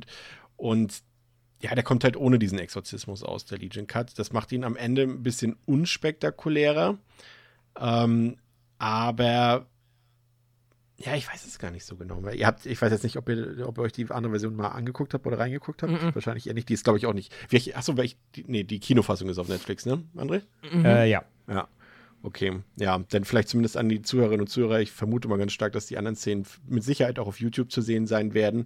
Er ist halt ein bisschen, ja, unspektakulärer einfach. Aber ich finde, das passt eigentlich doch besser zum Rest des Films, zu dieser ganzen Ermittlungsarbeit, zu dieser Detektivgeschichte letztendlich, als dieser, ja, Verbindungsteil hier. Aber andererseits, wenn man wieder das, was wir eben schon gesagt haben, wenn wir den jetzt als der Exorzist 3 bezeichnen, dann muss irgendwie ja auch irgendwas damit drin sein. Aber Ja. ich weiß nicht so recht. Also ich, ich, ich fand Mhm. jetzt nicht, ich kann jetzt nicht sagen, dass es den Film schlechter gemacht hat. Das kann ich irgendwie auch nicht sagen. Weil das irgendwie schon für mich das Ende, es war halt auf, auch, wie im zweiten Teil, auf einmal passiert sowas, was nicht geerdet ist, was spektakuläres. Aber das war ja letztendlich beim ersten Teil auch so, wenn man so will. Ne? Also da war ja dieses, diese, diese, da kam jetzt nicht die Übernatürlichkeit rein, aber dass wir sehen, das, was krasses passiert, diese, diese Durchführung dieses Exorzismus im ersten Teil, die ist ja Mhm. auch, wenn man so will, so eine Art Action-Set-Piece da drin. Ne? Also es ist ja nicht von ungefähr, finde ich jetzt. Ja, ich Ja. finde vor allem halt, dass hier das Finale jetzt im Kinocut hat auch noch mal mit die gruseligsten Szenen. Ich finde alles, was Brad Dourif da auch spielt während dem Exorzismus und so, das ist schon stark. Und Ja. das ist ganz schön düster und auch echt unheimlich, finde ich, der da seine, seine besessene Performance abfeuert. So, ich mag das. Und ich finde trotzdem, dass es hier nicht so krass von ungefähr kommt wie beim zweiten zum Beispiel. Also, ähm, während der zweite halt ganz so dahin hinwabert und am Ende, wie gesagt, kommt dann ein Auto und Haus und das und du denkst gleich, wie gesagt, gleich explodiert noch irgendwas. Und ähm, ich, ich finde, das kommt, das kommt unvorhersehbarer und dann auch tollpatschiger. Ich finde hier, da du ja schon die Story ganz klar hast, das hat hinter dem Serienkiller, der umgeht, was Übernatürliches stecken muss, weil er ist eigentlich halt schon längst tot. Ähm, ist, es kommt ja nicht aus, plötzlich das ganze Zeit, dass du, ist ja nicht so, dass du hier irgendwie ähm, 100 Minuten lang einfach nur einen Crime-Film siehst und plötzlich, ach sorry, Exorzist hinten dran, sondern das ist ja schon mit da. So, es gibt ja zwischendurch schon Horror. Du siehst das da, oder du, du weißt, dass da irgendwas mehr hintersteckt ähm, durch die Erzählung. Und deswegen ist dann der Exorzismus am Ende dann schon irgendwie eine Konsequenz daraus, die das Ganze dann zwar ganz klar auf eine ähm, Supernatural-Ebene hieft, aber die, wie gesagt, die kommt nicht so von ungefähr, finde ich. Von daher, ich mag das Ende eigentlich so, wie es ist, in, das in der Kinofassung, die ich auch kenne, ähm, eigentlich ganz gerne. Ähm, dass es ohne das, ja, mehr down to earth dann wiederum wirkt, verstehe ich auch. Ähm, und ja, wie du sagst, nicht so unspektakulär. Und dann mehr eben den geerdeten We Weg da geht. Aber so, also ich finde auf jeden Fall, zumindest was den Horror angeht, mag ich den, den Exorzismus am Ende schon hier ganz gerne, weil der halt echt, echt, echt stark gespielt ist. Man, man muss an der Stelle noch dazu sagen, falls ihr euch diesen Legion Cut irgendwie angucken solltet, ähm, zum einen auch interessant, dass es einer der wenigen Directors Cuts ist, die kürzer sind als die Kinofassung, weil der ja quasi Mhm. einfach Szenen nicht hat, die die Kinofassung hat. Ähm, nicht irritieren lassen, die Bildqualität von diesen eingeschobenen Szenen, die ist halt eher mangelhaft, würde ich sagen, weil die waren, galten jahrzehntelang äh, komplett als verschollen und sind erst 2016 dann wieder aufgetaucht und wurden dann noch ähm, kurz bevor äh, William Peter Blatty verstorben ist, dann noch quasi restauriert und wurden dann in die Originalversion sozusagen integriert, ähm, also in seine Originalfassung. Und deswegen nicht wundern, das sieht nicht ganz so gut aus. Wie hat das ähm, Finale für dich funktioniert, Pascal? Mm, Vorher mal eine Frage, weil mich das jetzt interessiert. Wie ist, kommt denn der Killer im Legion Cut ohne übernatürlichen Hokuspokus äh, aus, dem, aus seiner Zelle? Weißt du das? Naja, es gibt ja auch die Father Morning-Szene gar nicht. Ach so. Also die Hm. existiert ja gar nicht, diese Figur. Also ist er, im, ist er im Legion Cut, ist er gar kein Dämon, sondern einfach nur ein Verbrecher oder was? Ja. Okay. Nee, Hm. nee das, das letzte kann ich jetzt gerade nicht bestätigen, weil ich, wie gesagt, ich habe es jetzt auch nicht vollständig geguckt. Ne? Okay. Alles gut, okay, sorry, Aber es gibt auf jeden Fall, gibt auf jeden Fall, Mhm. also diese, diese komplette Exorzismus-Szene existiert nicht und der komplette Charakter von, von Pater Mor Morning auch nicht. Okay, alles Okay. klar. Na gut. Äh, dann ich, vielleicht gucke ich den ja trotzdem dann einfach auch nochmal, weil, ja, wird mich jetzt Ist ein interessieren. guter Punkt aber, ja. Und, ja, und wie erklären Jason Sie Miller das? auch und, nicht. Also das und, ist komplett dann Brad Dourif auch. und, und wie löst sich dann auf am Ende? Ey, du stellst Fragen, ey. Ja, okay, nee, ist ja Alles alles gut, gut. wenn es nicht gesehen hast, alles cool. Aber Ja. dann will ich, glaube ich, auch nochmal gucken, weil das interessiert mich dann auch, weil Mhm. dann, das muss ja eine andere Erklärung dann haben, sonst, sonst ist es ja dann wieder, ja, dann doch irgendwie unstimmig. Sind wir uns einig, wir gucken uns alle nochmal den vollständigen Legions Cut an. So irgendwann. ja. das machen wir. Ähm, und davon ab fand ich aber das Finale ganz gut. Also es ist halt so, wie du gesagt hast, du ähm, dann hättest das halt, dann hättest du den Film halt echt nicht mehr Exorzist nennen können, wenn das Ja. da halt nicht drin wäre. Ne? So, deswegen brauchst du es dann und du hast quasi dann, ja, das Beste draus gemacht. In dem Sinne, dass, ähm, oder finde ich, es wurde wahrscheinlich mit das Beste draus gemacht, was du halt machen konntest. Ähm, du brauchtest dann halt noch den religiösen Part, der ja sich auch vorher schon immer so ein bisschen durch den Film zieht und ja auch ähm, in der Figur, der war ja eher vorher auch selber äh, mal ein Pater. Ähm, und ja, dann passt das für mich. Ich finde das auch eigentlich von der Inszenierung am Ende ganz cool. Ich mag, wie dann vor allem, ähm, wenn Dourif dann halt kurz den Moment der Klarheit hat und dann sagt, äh, quasi drum fleht, jetzt, erschieß mich jetzt. Das ist äh, richtig gemein tatsächlich. Ähm, wenn man sich halt einfach die Vorstellung, dass er halt quasi da drin ist und die ganze Zeit äh, nur quasi darauf wartet, dass äh, der Dämon ihm die Möglichkeit gibt, äh, sich theoretisch selber umzubringen oder jemanden darum zu bitten, ihn zu töten. Das ist schon ähm, vergleichsweise grausam und äh, effektiv, aber auch.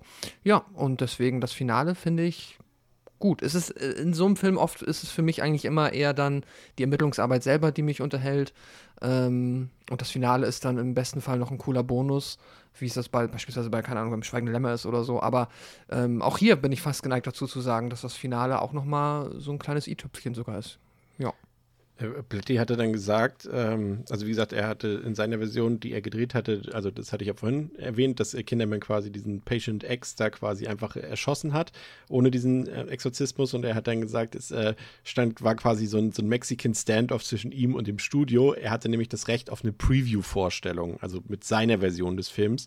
Und äh, die wurde dann auch vorgeführt, also diese Vorpremiere, aber es war wohl ähm, so, dass das Studio gezielt Leute eingeladen hat, bei denen sie wussten, dass der Film nicht gut ankommt. Also er hat selber gesagt, sein Zitat, äh, sie schleppten irgendwelche Zombies aus Haiti an, um diesen Film zu sehen, bei denen schon von vornherein klar war, das ist das schlechteste Forscherpublikum, das er je in seinem Leben gesehen hat. Es war komplett unfassbar ähm, und dementsprechend war das Resultat klar, aber er hat dann auch gesagt, okay, lieber drehe ich jetzt diese Exorzismus-Szene nach, als dass es irgendjemand anderes macht und sie dann irgendwie gar nicht zu seiner Stilistik passte und deswegen hat er es dann über sich ergehen lassen, ja. Aber die Leute sagen, also wie gesagt, die, die, der Tenor ist halt, dass der Legion Cut für die meisten minimal besser ist. Ja, müssten wir noch mal gucken, aber ich kann jetzt auch nicht sagen, dass ich das jetzt, wie ihr auch schon gesagt habt, dass ich das jetzt irgendwie schlecht fand am Ende. Also das hat irgendwie auch schon gepasst, auch wenn ich natürlich verstehen kann, dass es, wenn das so nicht im Drehbuch stand, ist immer ne, nicht die Vision. Aber man sagt ja auch nicht immer, was der, der Regisseur sagt oder die Meinung des. Dafür gibt es ja Produzenten letztendlich, ne, dass die nicht äh, immer eine Die auch freie- mal sagen Nein. ja, genau. Das ist, ist ja nicht immer alles. Äh, und es gibt Regisseure, da hätten öfter mal Produzenten Nein sagen sollen. Ne? Habt ihr übrigens Samuel L. Jackson gesehen? Als der blinde Mann in dieser Traumsequenz dort. Äh, nee, ich weiß nur, dass er drin ist, weil ich ihn im Cast gesehen habe. In dieser Davor hab ich, Traumsequenz, die du äh, vorhin meintest. Genau, in der Traumsequenz. Äh, ich habe viele witzige Cameos. Den einen möchte ich jetzt zumindest noch erwähnt wissen. Äh, da ist nämlich jemand dabei, den, da wusste ich nur, ich kenne das Gesicht und dann musste ich rausfinden, wer das ist. Habe ein bisschen quer recherchiert und dann tatsächlich über eine Liste von den obskursten Cameos in Horrorfilmen der 80er und 70er Jahre, whatever, äh, rausgefunden. Das ist ein, der sogenannte Fabio. Den kennt man vom Gesicht, bin ich mir sicher, dass ganz, ganz viele Menschen den gesehen haben. Der spielt einmal für zwei Sekunden einen Engel und äh, guckt einmal in die Kamera, wird danach nie wieder gesehen. Ähm, HörerInnen, die das interessiert, können gerne mal googeln. Ihr habt den garantiert schon mal gesehen, weil der auf eine Million Buchcovern der 80er und 90er Jahre halt zu sehen ist. Entweder auf irgendwelchen Fantasy-Romanen oder auf so äh, Groschenromanzenromanen, weil es so das erste männliche Erotikmodel quasi war mit seinen langen blonden Haaren und der breiten Brust. Müsst mal gucken. Das ist interessant. Ja, gucke ich auch nochmal nach. Hat es uns ja schon in die Gruppe geschrieben, aber müssen wir ein bisschen genau mit beschäftigen. Ja, Pascal, dein Fazit zum dritten Teil. Ich war sehr, sehr positiv angetan. Ich hatte vorher schon äh, mitbekommen, mitgeschnitten, dass der jetzt halt tatsächlich wohl äh, im Vergleich gerade zum zweiten auf jeden Fall wohlwollender aufgenommen wurde und auch noch heute wird. Und ich kann das absolut nachvollziehen. Also ich finde, das ist ein richtig, richtig stabiler äh, Crime-Thriller, der dann halt seine Exorzismusmomente drin hat, die aber irgendwo dann noch genug Sinn für mich ergeben, als dass äh, sie mich nicht, also die machen für mich den Kriminalpart nicht kaputt. Und das ist halt das Wichtigste, deswegen gebe ich da eigentlich keine Abzüge dann tatsächlich am Ende. Auch wenn es vielleicht anders noch besser wäre, das kann nicht sein. Dafür muss ich, äh, das kann sein, dafür muss ich dann auch mal den Legion Cut gucken, um das zu sehen.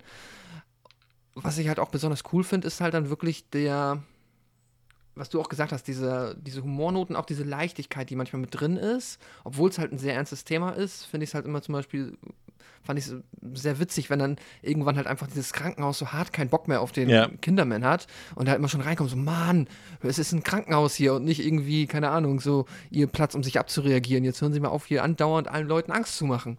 Äh, das ist immer ganz, ja, unterhaltsam und Ach, so viele Kleinigkeiten, die mir gut gefallen haben. Auch wenn er erzählt, dass sie halt, wie sie damals den ähm, Gemini Killer halt, wie sie gefahndet haben und äh, zwar, ja, also das fand ich ganz clever, dass sie halt dann gesagt haben, damals haben wir nämlich immer falsche Infos rausgegeben, um dann quasi die ganzen Leute, die uns Quatschinfos geben, halt rauszufiltern mit äh, falscher Finger abgeschnitten und Ja. das Zeichen auf dem Rücken und so weiter und so fort. Und dadurch, dass es jetzt aber die Originalvorgehensweise ist und eigentlich nur Kinderman und noch ein paar andere ähm, ja, von der Polizei oder dem FBI das wissen, muss es der sein. Das ist dann ganz clever geschrieben. Und ja, ach, ganz viele ähm, so Kleinigkeiten, die mich einfach da auf dem Weg durch den Film unterhalten haben. Und ja, ich habe dem am Ende vier von fünf Sternen gegeben und fand ihn richtig, richtig gut. Auch, aber es ist, wie gesagt, also es ist jetzt nicht so, wenn ich jetzt den Exorzisten zu Ende geguckt habe und denke, oh, ich habe jetzt Bock auf noch genau so einen Exorzismusfilm. Ja, das, Das ist es halt nicht. Ja. So, damit muss man halt leben, dass es das nicht ist, aber mein Gott, Ja, wenn ich, man das weiß. Ich finde auch, also gerade nach dem schwachen Vorgänger habe ich das echt nicht erwartet, so weil ich wusste tatsächlich nichts von der Rezeption dieses dritten Teils. Ich dachte, oh, das wird jetzt bestimmt auch nicht besser als der zweite. Und dann habe ich erst so äh, die Letterbox aufgemacht und dachte so, oh, der hat ja gute Bewertung gekriegt. Und dann war ich wirklich echt begeistert. Also der ist, äh, wie gesagt, eher so New Hollywood Thriller-mäßig unterwegs, 70er-Jahres-Style und, und bringt eben auch diese Qualitäten mit sich. Ist ein Serienkiller-Film mit toller Atmosphäre, mit funktionierendem Tempo. Der hat clevere und, und äh, Dialoge, teilweise diesen Humoreinsatz, den du eben auch nochmal erwähnt hast, äh, funktioniert sehr gut. Ist top besetzt und hat wirklich einige richtig schaurige Momente und darunter, wie gesagt, ich habe es eben schon gesagt, quasi ein neuer Entry in meiner imaginären Liste meiner zehn liebsten Gruselmomente aller Zeiten. Also da muss ich sagen, ich hatte richtig Gänsehaut. Ich dachte so, also ich konnte es nicht glauben, dass mich im Jahr 2022 und dennoch ein Film irgendwie, der halt jetzt auch schon 32 Jahre auf dem Buckel hat, wirklich noch so erschaudern kann. Also muss ich schon sagen. Also wie gesagt, ich äh, verstehe und sehe auch, dass diese Legion-Version ohne diesen actionreichen Schlusspart und die zusätzlichen Verbindungen zum Original als eigenständiger Film vielleicht noch ein bisschen besser funktionieren mag, aber als Teil der Reihe funktioniert jetzt hier auch die von Blatty verschmähte Kinofassung sehr gut. Also ich muss sagen, bin auch sehr, sehr angetan, war eine der größeren Überraschungen der letzten Zeit. Gerade sowas, was so, ja, ähm, das Entdecken älterer Filme angeht, bin ich auch bei dir, Pascal, vier von fünf Sternen. Wie sieht's bei dir aus, André? Ja, kann ich mich nur anschließen. Also, ich war wirklich begeistert. Ähm, hätte ich nicht gedacht. Ich meine, ein dritter Teil von einer Reihe, ne? Ja. wir, wir als Leidende, die jetzt irgendwie hier schon Children of the Corn und andere Dinge äh, und Hellraiser und alle Dinge durchexerziert haben, hat ja immer Angst bei Horrorreihen, wenn man sich dann so langsam so den dritten, vierten Teil nähert. Und ja, gerade nach dem zweiten eben, äh, der zwar obskur, aber eben nicht gut war, äh, war das jetzt hier eine vollkommene Überraschung. Und ich habe den halt auch vor dem zweiten gesehen. Also ich wusste da noch gar nicht, dass der zweite so schlimm ist, ähm, sondern war eher äh, positiv überrascht, dass ein dritter Teil so gut sein kann. Und vielleicht war auch deswegen meine Erwartungshaltung beim zweiten nochmal anders, weil ich dachte, ja, wenn der dritte schon so gut ist, dann kann der zweite vielleicht auch nicht so schlecht sein. Aber ja, wurde eines Besseren belehrt. Aber ja, nee, ist wirklich ein toller Film. Äh, Marx, wie gesagt, habe ich am Anfang, Anfang schon gesagt, dass er sich so von der Vorlage dann doch auch löst, einen eigenständigen Film bildet und dann einfach nur ähm, ganz äh, punktuell eben Anknüpfpunkte liefert, die dann auch äh, keine so große Gewichtung haben, aber eben dafür reichen, um das Ganze in der Reihe verankern zu dürfen, aber sonst eben so ein übernatürlicher ähm, Serienkiller-Film ist und mit äh, tollen, toller Ausstattung, mit Atmos viel Atmosphäre, mit einem tollen Hauptcast äh, Hauptdarsteller, ähm, mit allgemeinem guten Cast und äh, ja, schönen Kopfkino-Momenten, die, die da im Horror gut funktionieren, weil man sich das Grauen nur vorstellt und das reicht dann oft, ähm, gerade was eben diese Kills angeht. Und ähm, dann eben auch noch darüber hinaus einfach ähm, ja, tolle, tolle Schreckmomente hat, die man so nicht erwartet und die einen auch heute noch hinterm Ofen hervorlocken, was eher eben ähm, gerade bei Horrorfilmguckern nicht selbstverständlich ist. Von daher, äh, von mir auch vier von fünf, äh, mag ich wirklich sehr gerne. Also das ist wirklich ein Film, der wird sogar Jeffrey Dahmer gefallen. Ja, warum nochmal, André? Was eine Überleitung. ähm, äh, ja, Fu- Fun Fact in Anführungszeichen. ähm, der Film, also Teil 3, wird immer wieder, oder wurde vor allem früher ganz viel in, mit äh, dem Serienkiller, dem echten Serienkiller äh, Jeffrey Dahmer in Verbindung äh, gebracht, dem berühmt-berüchtigten, weil es war sein Lieblingsfilm. Er hat ihn teilweise irgendwie in einem Zeitraum von sechs Monaten drei bis viermal die Woche geguckt. Er hat auch äh, Opfer von ihm dazu gezwungen, die, den Film mit ihm immer wieder zu gucken und hat sich von dem Film inspiriert gefühlt, denn er konnte nachvollziehen, wie im Grunde hier der Killer ähm, von einem Dämon besessen ist, vom Bösen besessen ist, denn er auch selbst, er sagte von sich selbst auch, dass er irgendwie vom Bösen angetrieben wird und deswegen konnte er sehr, sehr relaten zum Film. Und zudem hat er wohl, ähm, also wie der, ich glaube, der, der Killer im Film hat, glaube ich, 17 Opfer umgebracht, wird einmal gesagt. Mhm. Ich glaube, insgesamt sollen 17 Opfer sein und auch Jeffrey Dahmer hat 17 Opfer ähm, gehabt. Also da gibt es sehr viele Connections irgendwie. Und deswegen wird der Film immer wieder mit ähm, ihm in Verbindung gebracht. Erstaunlich. Spannend, ja, ja. Das wusste ich auch nicht. Ähm, es sollte dann Jahre, Jahre, Jahre, Jahre später ähm, ein Prequel gedreht werden. Morgan Creek, also die Produktionsfirma, hat gesagt, okay, wir brauchen, äh, brauchen einen neuen Exorzistenfilm. Wahrscheinlich vielleicht auch wieder so eine rechte Situation gewesen, wie wir das ja schon von anderen größeren Reihen kennen. Und ähm, John Frankenheimer sollte eigentlich diesen Film drehen. Dem ging es da aber dann schon äh, gesundheitlich nicht mehr zu gut. Er ist dann auch irgendwie, glaube ich, ein Jahr später auch gestorben. Und deswegen hat man den Film dann an Paul Schrader übergeben. Und äh, Paul Schrader, äh, den kennt man ja, der ist ja ähm, sehr vor allem als, als Drehbuchautor natürlich, hat Taxi Driver geschrieben, hat Raging Bull geschrieben, hat äh, The Palmer's Obsession geschrieben, aber natürlich auch als Regisseur zuletzt ähm, Card Counter war, glaube ich, mit ihm, ne? Mit Oscar Isaac, André. Ich glaube, das war vom Paul Schrader. Mhm. Aber, aber, natürlich auch First Reformed war auch vor ein paar Jahren ein sehr, sehr guter Film, aber auch, auch äh, andere ältere bekannte Filme, Mishima zum Beispiel und Blue Color. Ähm, auf jeden Fall eigentlich in gute Hände gegeben. Und es war dann so, dass äh, Morgan Creek äh, Paul Schrader relativ äh, zeitnah, nachdem dieser seinen fertigen Film vorgelegt hatte, gefeuert hat, weil er die von den Geldgebern geforderten, gewünschten, blutigen Gewaltszenen nicht abgeliefert hat. Und äh, Warner Brothers hat dann gesagt, also die ja dann nochmal einen drüber stehen, als Publisher quasi, die haben äh, Posh Raider dazu gedrängt, noch mehr Gore dem Film hinzuzufügen, als dieser eigentlich wollte. Und dann haben sich die Dinge alle zugespitzt. Er hat dann seinen, seinen nächsten Schnitt eingereicht, aber das Studio hat ihn dann wirklich sofort gefeuert, dass sie der Meinung waren, das fertige Produkt sei viel zu langweilig, zu langsam, es sei zu geschwätzig und es sei einfach für den aktuellen aktuellen Massenmarkt überhaupt nicht blutig genug. Und äh, er hat dann selber auch in Interviews gesagt, dass er auch nie die Intention hatte, hier irgendwie so ein, so ein äh, Splatterfest hinzulegen. Er wollte einfach ein Psychodrama mit der Exorzismus-Thematik hinlegen. Aber nun ja, er wurde dann gefeuert. Und Rennie Harlan, also der Regisseur zum Beispiel von Nightmare on M Street 4 und von, von Stirb langsam 2, der wurde dann äh, beauftragt, den Film neu zu drehen. Also sie haben ihn erstmal äh, angestellt, sich den Film mal anzugucken. Und Harlan hat dann wohl angeblich gesagt, dass Paul Schraders Version des Films völliger Mist sei und definitiv auch nicht zu retten sei. Und äh, er hat dann gesagt, es wäre besser, wenn man den Film von Grund auf neu drehen würde.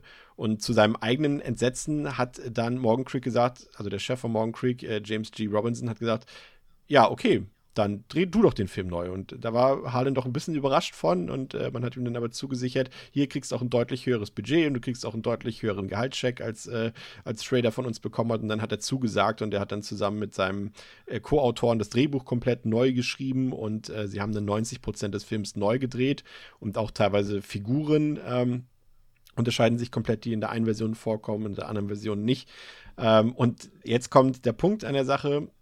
Harlins Version wurde ja dann veröffentlicht, kam ins Kino, hat furchtbare Presse gekriegt, kam beim Publikum überhaupt nicht an. Und dann kam plötzlich äh, Warner wieder bei Paul Schrader angekrochen und hat gesagt: Na, möchtest du vielleicht nicht für, für ein paar Festivalauftritte und für ein DVD-Release deine Version des Films noch zu Ende drehen? Wir geben dir auch noch so 40.000 Dollar und dann kam letztendlich auch diese Version noch raus, aber dann eben fürs Heimkino. Und äh, wir haben uns jetzt äh, beide Versionen des Films mal angeguckt und ich würde sagen, ähm, meine Herrschaften, wir beginnen mit ähm, Rennie Harlans Version, also die, die quasi chronologisch zuerst veröffentlicht wurde, auch wenn sie nicht zuerst gedreht wurde, ähm, aus dem Jahre 2004, Exorcist The Beginning, der auf Letterboxd eine 2,1 von 5, auf der IMDb eine 5,1 von 10 hat. Äh, den Film könnt ihr euch auf jeden Fall, ich weiß jetzt nicht, ähm, habe gar nicht mehr geguckt, also auf Blu-ray gibt es die, glaube ich, beide immer noch nicht.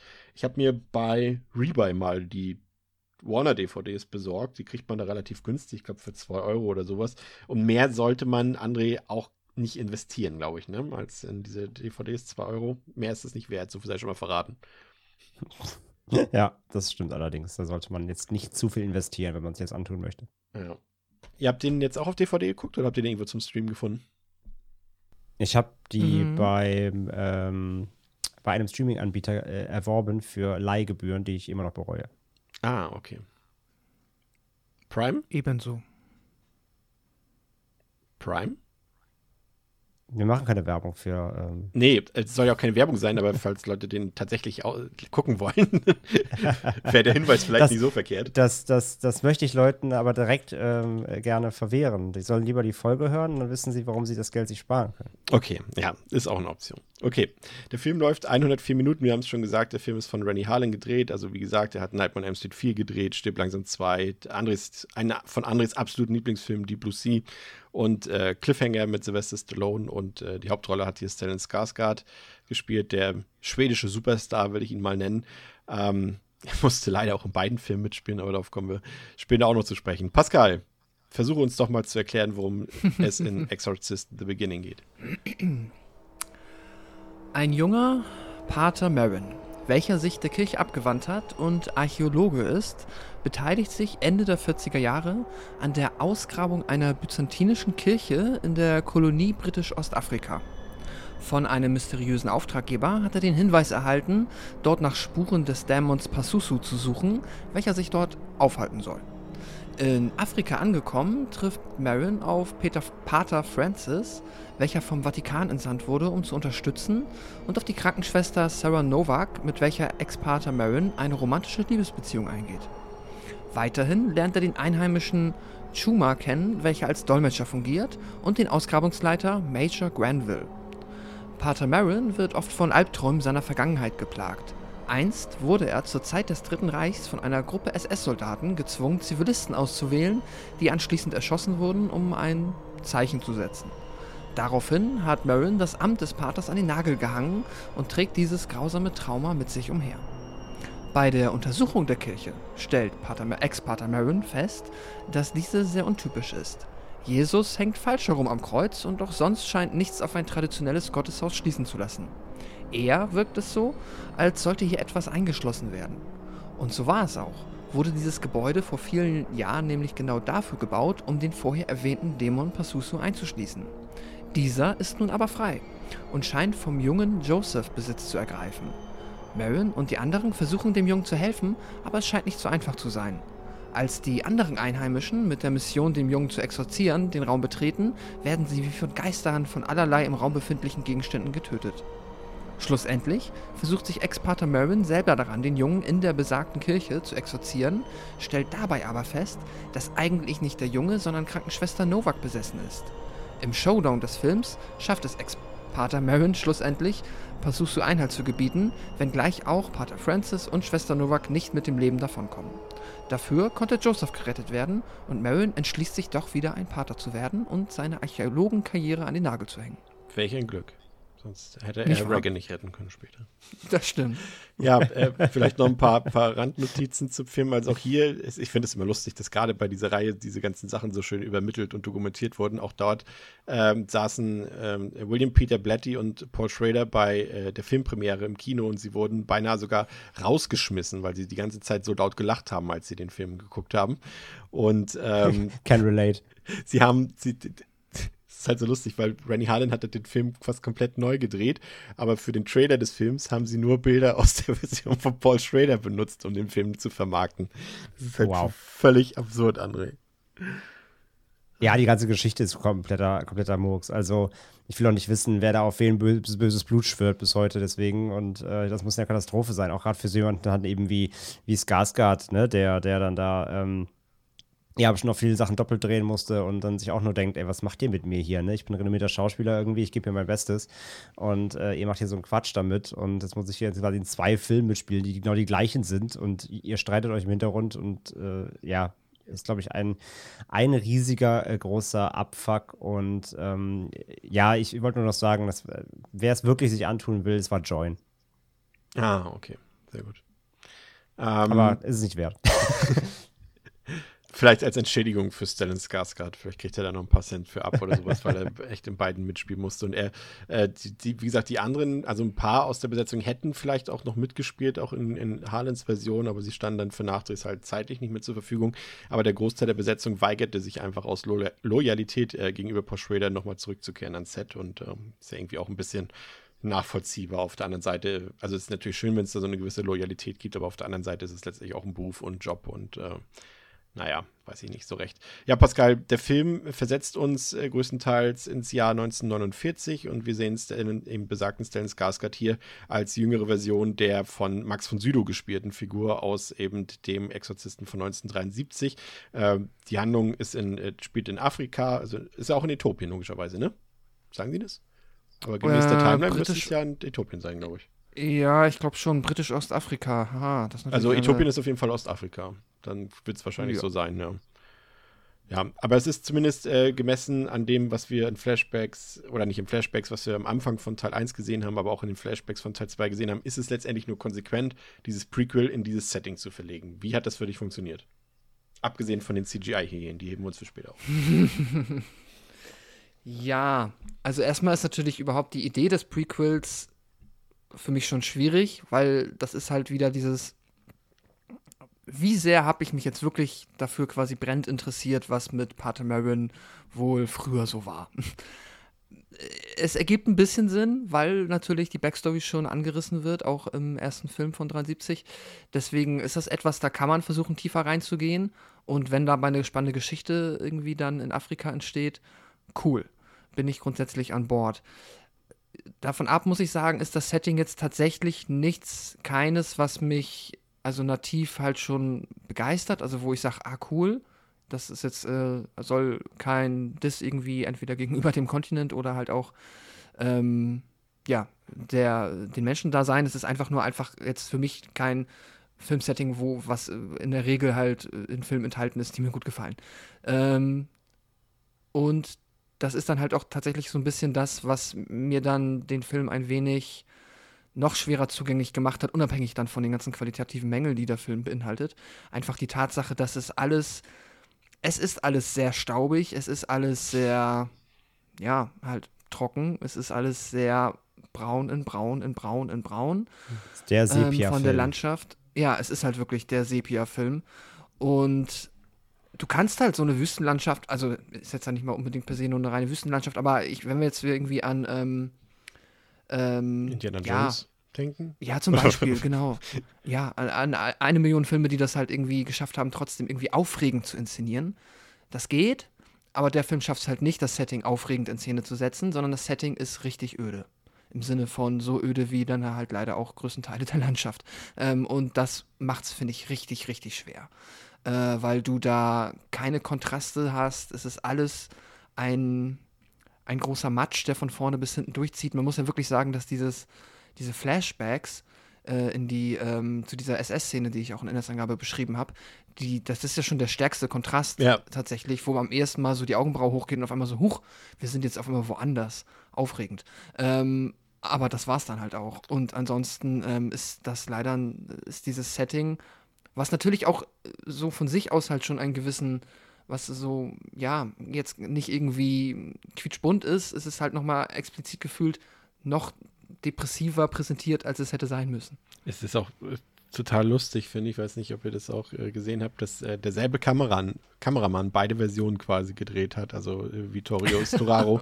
Und es ist halt lustig, was sie dann quasi in der zweiten Version, in Harlins Version quasi dann mit seinen, mit seinen Szenen gemacht haben, ne? Diesen hässlichen Look, diese Farbpalette, die sie darauf geklatscht haben. Ich meine, der Mann hat, also nichts ungut, aber der Mann hat halt Apocalypse Now zum Beispiel gedreht oder, oder, oder Argentos äh, Bird with a Crystal Plumage und auch für Bertolucci-Filme gedreht und dann wursteln sie seine Bilder da in Harlins Version halt um, als ob das sieht aus wie 300 André, ne? An manchen Stellen. In schlecht. Ja, ja, absolut. Also das ist ganz, ganz, ganz schlimm. Und das Ding ist halt, so fühlen sich Social Media Manager, wenn sie irgendwie Copy-Paste machen, um einen Twitter-Post und zwei Wochen später nochmal zu posten. Ne? Also es ist, stell dir vor, du musst das alles zweimal machen, beziehungsweise halt äh, bei den Reshoots dann, okay, du weißt, okay, das ist die Szene, aber er will das nochmal anders und dann fängst du es nochmal, musst du es versuchen, im gleichen Setting, Environment nochmal einzufangen. Ähm, äh, fühlt sich doch auch, auch richtig unterfordert, glaube ich, und gleichzeitig auch ein bisschen verarscht. Und ähm, das, auch, das meine ich halt mit den ganzen Bedingungen, auch für die Mitarbeitenden, nicht nur vor der Kamera, auch hinter der Kamera. Das ist doch wahrscheinlich wirklich ein, eine Strafe, ähm, wenn du so einen Film dann irgendwie nochmal drehen musst, obwohl im Grunde ja alles trotzdem eine Kopie davon ist. Ähm, das ist schon echt, echt, echt Wahnsinn, ja. Ja, ja, und das ist, es fühlt sich auch so ein bisschen, wir haben es eben bei Pascal schon gesagt, so ein bisschen auch wie so ein, ich weiß nicht, das ist ganz wenig Exorzist, dann ist da so ein bisschen Abenteuer, also in dieser Version zumindest vom Look so ein bisschen Mumie-Abenteuer drin und so Indiana Jones, was dann auch so diese Komplett, Verbindung, ja. diese die äh, Background-Story mit den Nazis dort und den britischen Soldaten, ne? Wüstensetting, Ausgrabungsstätte, äh, das ist, äh, selbst die Musik ist geführt irgendwie Indiana Jones, also ähm, das war irgendwie auch super weird und diese ganze Vorgeschichte von Pater Marin, ja, okay, also ich habe ja vorhin schon gesagt, das wäre so auch das erste aber ich bin nun kein Autor und auch kein besonders äh, gutes Schreiberling, was sowas angeht. Aber das wäre trotzdem das Erste, was mir einfallen würde, wäre halt auch die Background-Geschichte oder die Vorgeschichte von Pater Marin, wenn man irgendwas machen sollte.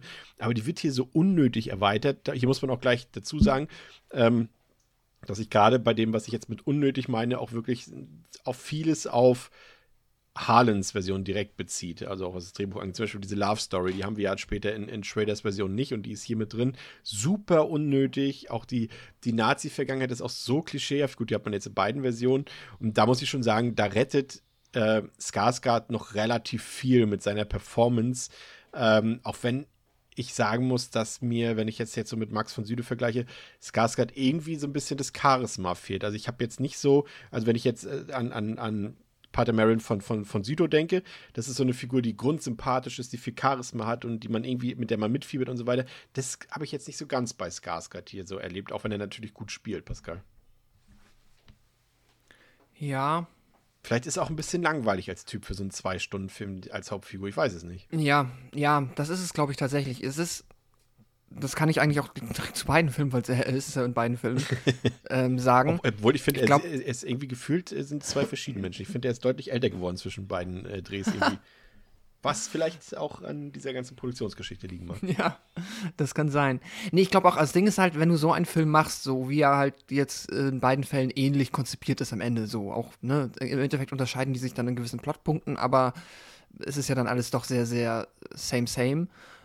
Und wenn du diese Art von Film machst und die soll dann wirklich auch ZuschauerInnen begeistern und mitreißen, dann brauchst du einen richtig, richtig guten Helden einfach, der da ist, der dich halt irgendwie, der dich halt in den richtigen Momenten zum Lachen bringt und der so viel Charisma ausstrahlt, dass, also, vielleicht ist das gar nicht das schlechteste Vergleichsbeispiel tatsächlich mit Indiana Jones, dann brauchst du halt wirklich irgendwie einen Prime Harrison Ford, der richtig Bock hat dass du da auch, auch mitgehst. Und der, die Figur braucht dann aber auch coole Sachen, die sie machen kann. So, die muss dann jetzt, also ist schon klar, dass Pater Marin irgendwie nicht in der Vergangenheit ein Actionheld war, aber dann ist da halt auch nicht viel Potenzial, dem irgendwas Cooles zu geben, außer halt wirklich, also quasi der langweilige Part von Indiana Jones zu sein. Er macht halt nur Archäologie, so.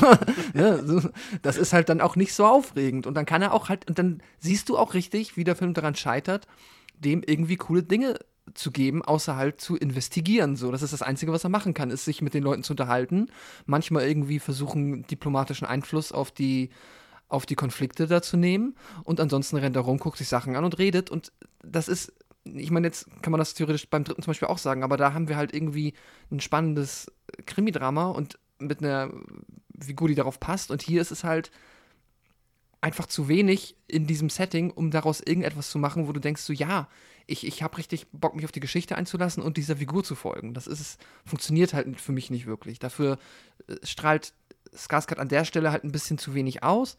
Ich kann mir auch vorstellen, dass er das besser könnte, wenn es vielleicht auch einfach eine andere Produktion gewesen wäre.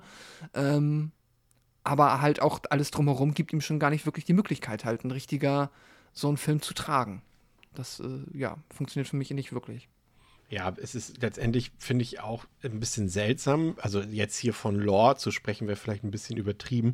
Aber falls ihr euch noch an den ersten Teil erinnern könnt, da wird ja quasi, Pater Marin wird ja damit beworben, dass sein Glaube so stark ist und, und, und immer so unerschütterlich war, dass äh, selbst der Teufel ihn fürchtet, so, ne? So haben sie ihn ja quasi beworben. Und dann machen sie jetzt in diesem Film quasi einfach denselben äh, Character Arc, den Pater Karras quasi schon durchgemacht hat im Originalfilm, ne? Also diese Abkehr von der Religion und so weiter und das Wiedererlangen und, und die, die Rückkehr. Und das pa passt halt überhaupt zu Pater Marin gar nicht. Das fand ich irgendwie, ja, hat für mich irgendwie nicht funktioniert. Weiß nicht. Wie ging es dir da, André? Ja, es ist sowieso halt, ne, dass man das da, das, das, kann man zu beiden Filmen sagen, weil sie ja trotzdem auf der gleichen Idee auch beruhen. Ähm, das ist eher auch alles schon ein bisschen schwierig, ne? So dieses, der, der zwar irgendwie abtrünnig Heilige, aber trotzdem ja ähm, der, der, der christliche weiße Mann indoktriniert so ein bisschen da irgendwie äh, in Afrika die Leute und Ja. natürlich die Heilung am Ende ist natürlich immer der, der Glaube und die Kirche und das ist eher alles so ein bisschen schwierig. Ähm, ist, glaube ich, auch nicht historisch nicht so ganz, was da so an, an Kolonialismus und so. Da will ich mich zwar jetzt im Fenster lehnen, da kenne Ja. ich mich nicht mit aus, aber die Grundmessage halt, er, er kommt halt dahin, erklärt den Leuten die Welt als weißer Mann und äh, wie gesagt, am Ende des Tages rettet Religion immer alles und die, der christliche Glaube, äh, YOLO YOLO, ist halt eh super, super daneben eigentlich. Ähm, aber ja, um dann den ersten Teil irgendwie aufzugreifen, viel Spielraum haben sie halt nicht.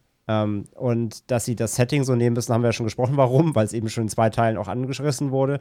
Und dass sie ihn jetzt so auch ausspielen, eben, das ist halt natürlich auch faul. Aber ich glaube, viel mehr bietet das einfach auch nicht. Das hat du oder eben gesagt von euch beiden, aber so viel Spielfläche hast du mit dem Charakter halt auch einfach gar nicht. Der ist jetzt nicht so super facettenreich.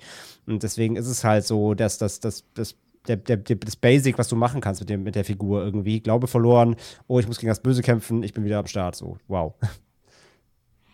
Ja, das ist irgendwie, ist schon irgendwie seltsam, es passt irgendwie nicht so auch zu der Figur einfach nicht.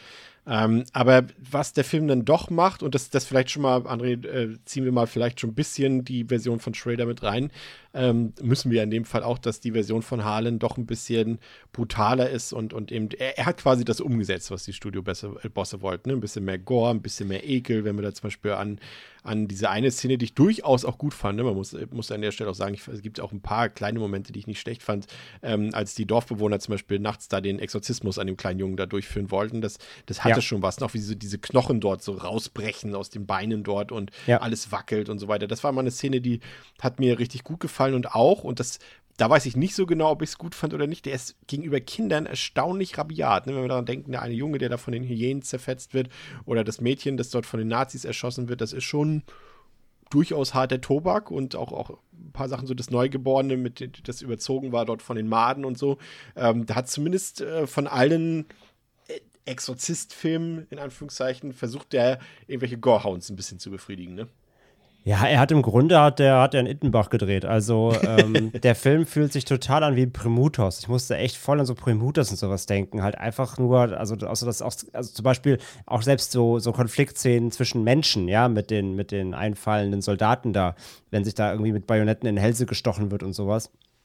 Alles muss überaus brutal sein, alles muss blutig sein, das merkst du richtig, wie das da reingepresst wurde. Und ich musste echt an solche, an solche Splatter-Amateurfilme denken, die halt jetzt nur halt 3 Euro mehr Budget halt in dem Fall hier haben. Aber es war schon sehr ausgereizt. Und ich will nicht mal sagen, dass es, also ich bin ja jetzt kein Fe- Feind von Gore, ähm, wissen vielleicht die einen oder anderen. Aber es wirkt halt wirklich so aufgesetzt. Und wenn das halt dann auch letztendlich deine einzigen richtigen Schauwerte im Film sind, weil das sind die Szenen, die den Film dann irgendwie von der Langeweile auch bewahren, normal, muss man ja, Ja. auch sagen, wenn dann mal ein bisschen blutige Action reinkommt, dann ist das zwar jetzt für die, für die Harlem-Version das, wo ich sage, ja, okay, das rettet den Film vor der kompletten Langeweile und der kompletten Banalität, aber das ist ja nichts, womit ich auch Exorzist verbinde. Also ja, so überhaupt nicht. Ne? Wir hatten es davor gerade den dritten gelobt für seine tolle Atmo, dass er da auch eher wegblendet und nicht auf Gewalt geht, sondern das alles eher subtil macht. Und jetzt hast du halt hier Full Frontal, äh, lass, lass mal rumsplattern. Ähm, wie gesagt, ist am Ende des Tages, ist das die, die Notglasur, die The Beginning hier ähm, noch so ein bisschen rettet eben rein auf der Unterhaltungsebene, aber es, es ist ja null auch wieder das, was ich von einem Exorzisten erwarte. Es ist ja komplett an aller, aller Atmosphäre vorbeigespielt. Es ist einfach letztendlich dann nur Gewalt, genau wie das ganze Finale da halt, ne, mit ihm in der Höhle rumspringen und klettern und das ist ja alles so drüber.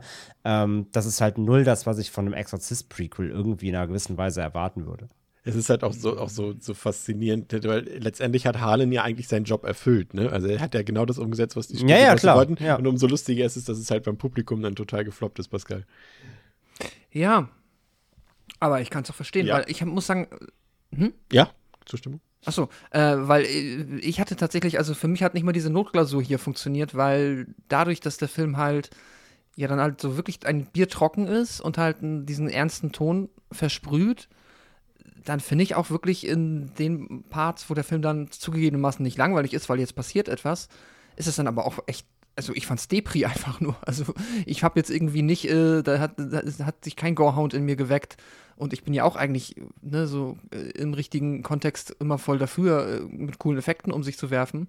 Aber wenn ich dann sehe, wie der äh, eine Junge dann einfach davon noch, sehr hässlichen CGI-Hyänen zerfetzt wird, dann ist das halt irgendwie weder gruselig noch irgendwie cool. Ich würde es jetzt auch nicht verurteilen, aber es ist halt irgendwie für mich einfach nur noch mehr so in diesen komme ich noch mehr in diesen depressiven Vibe einfach rein, den dieser Film für mich so hundertprozentig ausstrahlt. Und dann noch, was ist dann der einzige Kontrast dazu? Oh, die cool, also die, die super schlimme Szene, wenn der äh, SS-Leutnant oder was, was auch immer das für ein Rang ist, da dann die äh, Kinder erschießt, wo du auch denkst, so, Alter, also ja, du hast komplett recht, Chris, der Film ist wirklich sehr rabiat gegenüber von Kindern.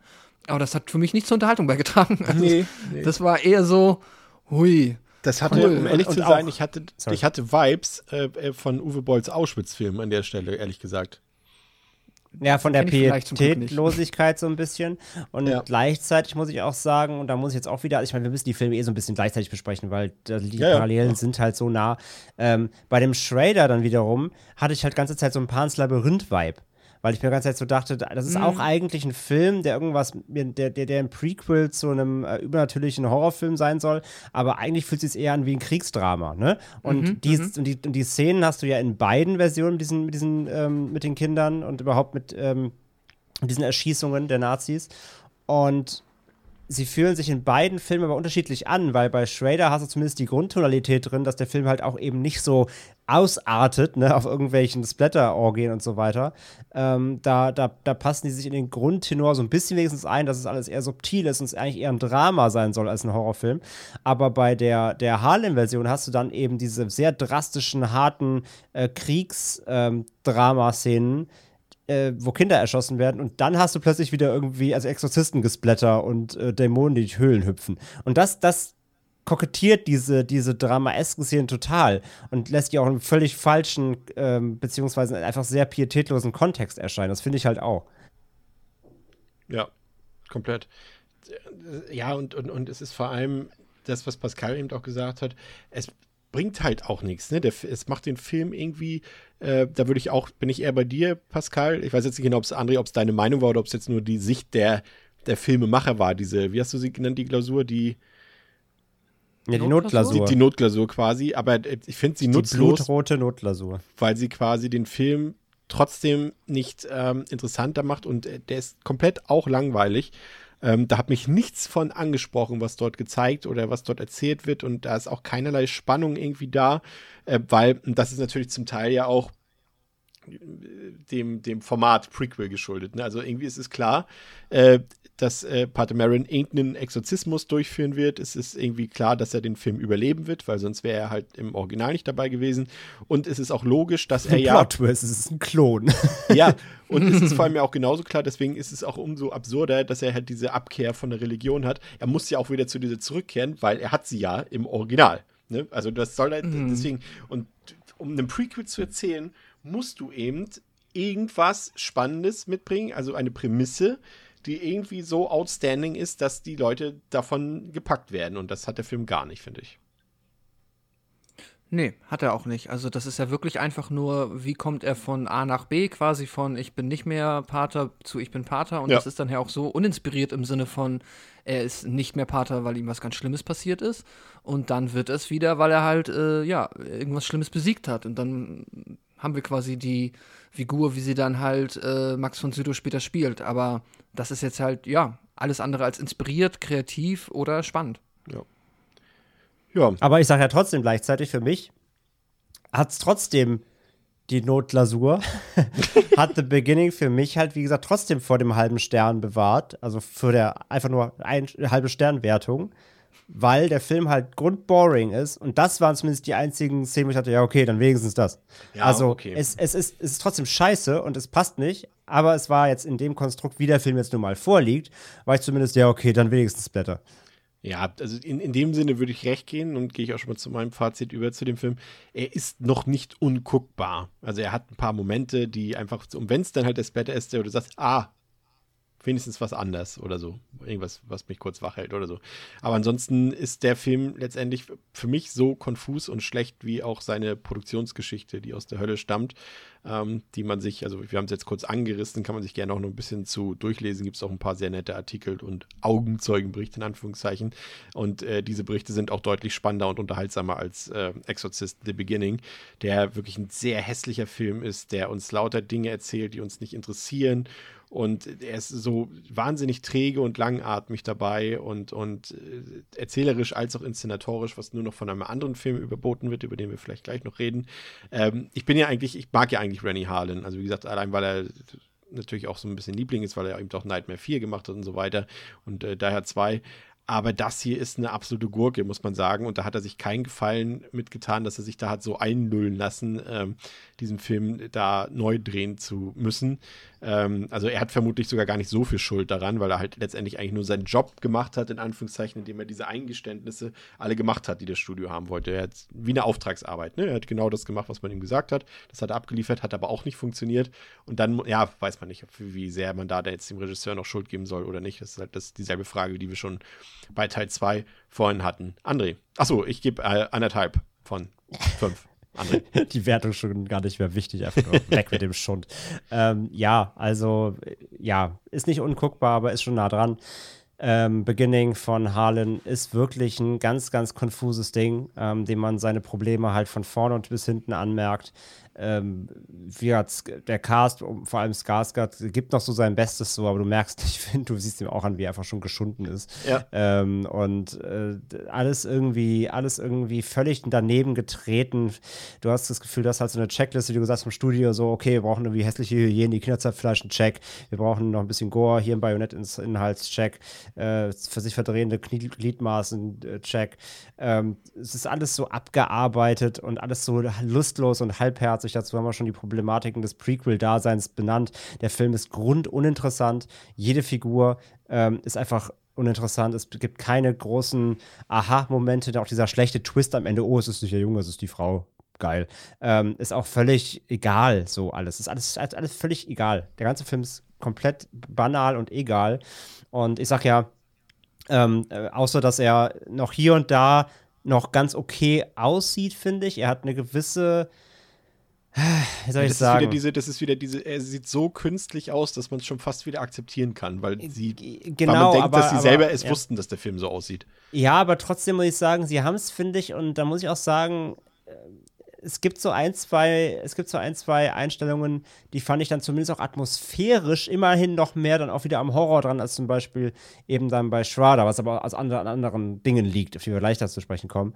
Ähm, so eine gewisse Grundästhetik in manchen Einstellungen hat er ja gehabt, die auch so eine, zumindest den Horror an sich verkörpern, wenn wir schon davon ausgehen wollen, dass der Film Horrorfilm sein soll. Das ging noch so und halt, wie gesagt, für mich war es dann wirklich auch, ja, okay, dann und Gord halt rum. Dann ist es wenigstens das.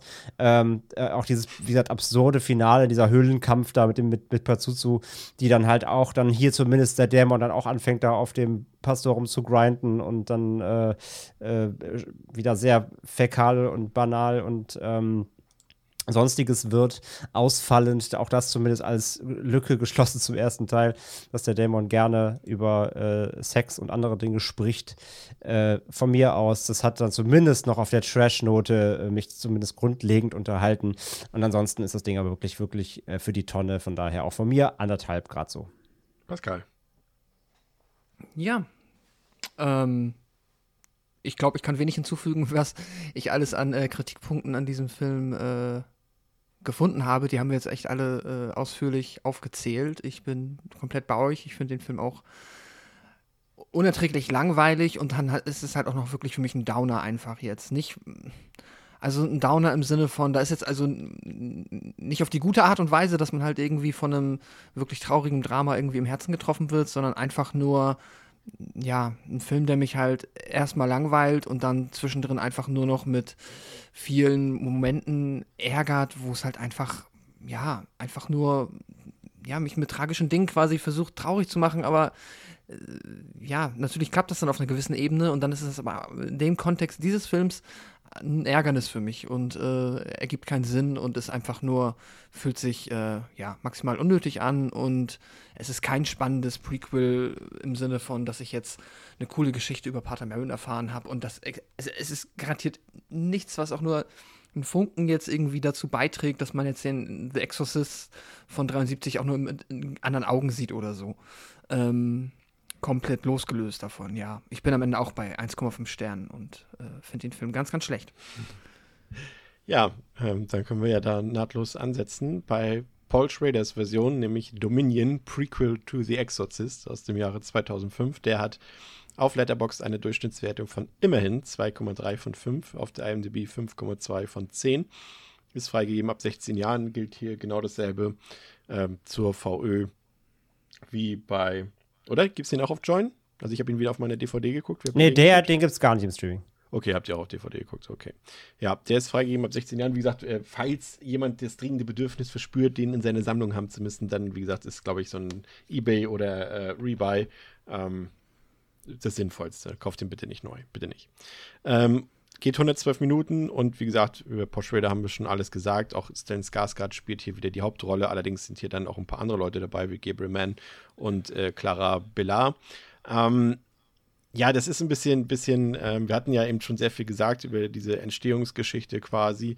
Äh, Paul Schrader hat dann kein zusätzliches Geld mehr bekommen, irgendwie für, für Marketing oder für die Musikproduktion, äh, nachdem Morgan Creep eben beschlossen hatte, diese Version noch zu veröffentlichen. Und er hat dann eben selbst für die visuellen Effekte und für die ganze Post-Production oder also diese oder die nachträgliche Bearbeitung hat er eben nur nicht, ich hatte vorhin gesagt 40.000 Dollar, es waren sogar nur 35.000 Dollar zur Verfügung bekommen, was dann auch so ein bisschen die schlechten CGI-Effekte oder die noch schlechteren CGI-Effekte ähm, erklärt und die teilweise zumindest in der OV auch manchmal seltsame äh, Tonqualität. Und dann hat Morgan Creek auch irgendwie ihm noch für diesen ganz, ganz äh, kleinen Kinostart, äh, der ihm ermöglicht wurde, auch noch mit dem 20. Mai des Jahres 2005 ähm, ein denkbar ungünstiges Wochenende, Startwochenende beschert, ähm, André, denn an dem Tag ist auch äh, Star Wars Episode 3 gestartet.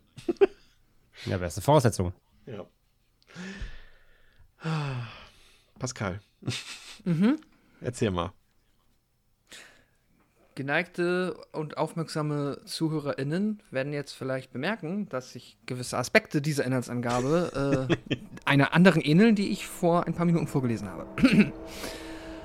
Pater Marin wird oft von Albträumen seiner Vergangenheit geplagt. Einst wurde er zur Zeit des Dritten Reichs von einer Gruppe SS-Soldaten gezwungen, Zivilisten auszuwählen, die anschließend erschossen wurden, um ein Zeichen zu setzen.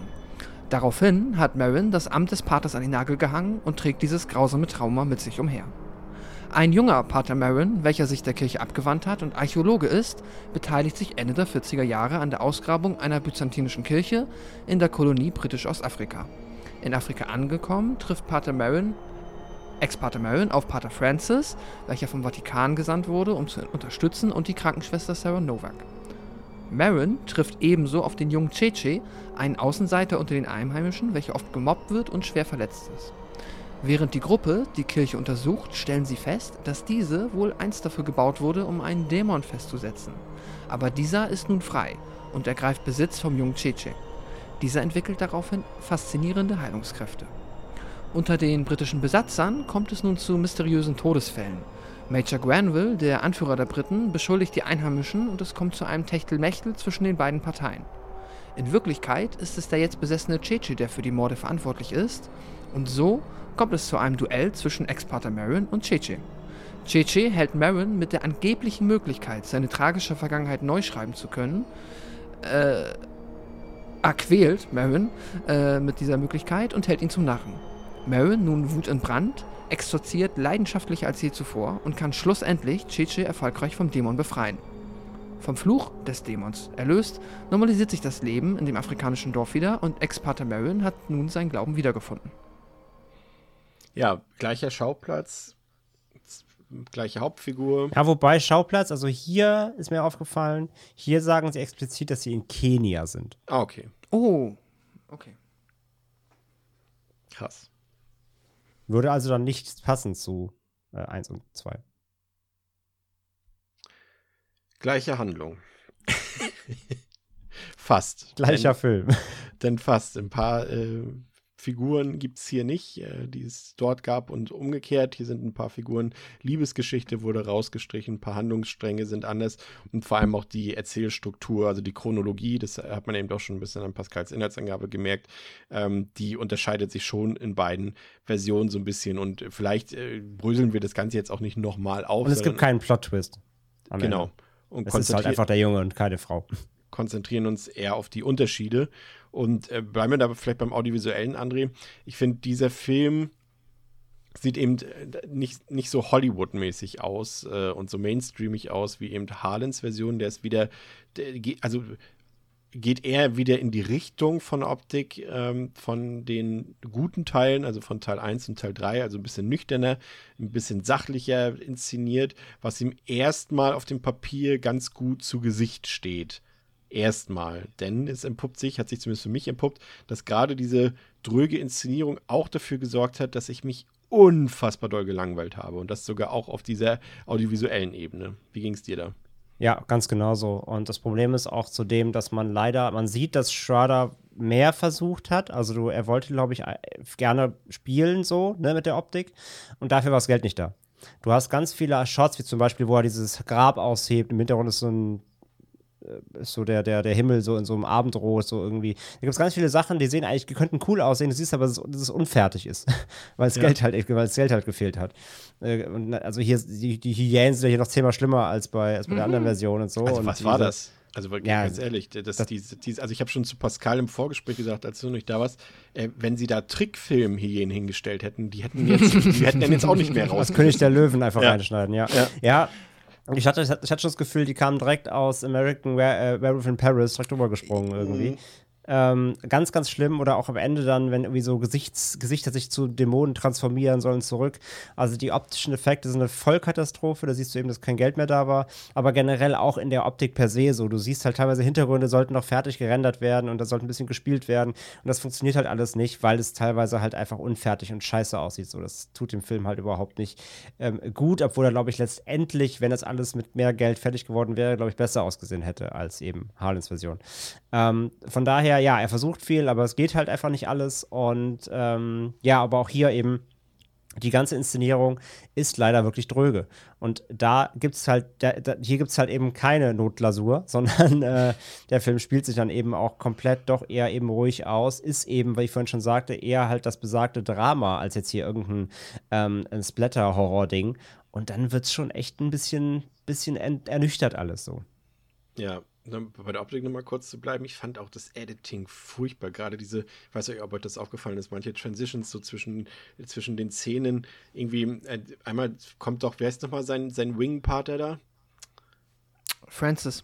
Pater Francis äh, sagt doch zu ihm, ja, und wo ist denn da hier die Ausgrabungsstätte oder irgendwie sowas? Und dann dreht sich irgendwie äh, Skarsgård ja um und zeigt mit dem Finger so nach hinten.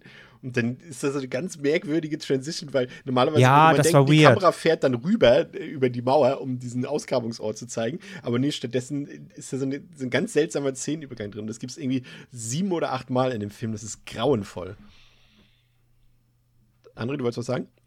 Nee, ich wollte es bestätigen, ja. ja. Du, du, denkst, jetzt kommt irgendwie so eine Kamerafahrt oder es kommt ein cooler Schnitt oder, oder die Kamera zoomt raus, du siehst irgendwas hinter ihm, aber er zeigt es gar nicht, sondern es gibt, gibt dann einfach so einen Szenenwechsel einfach. Das ist ganz, ganz, ganz seltsam.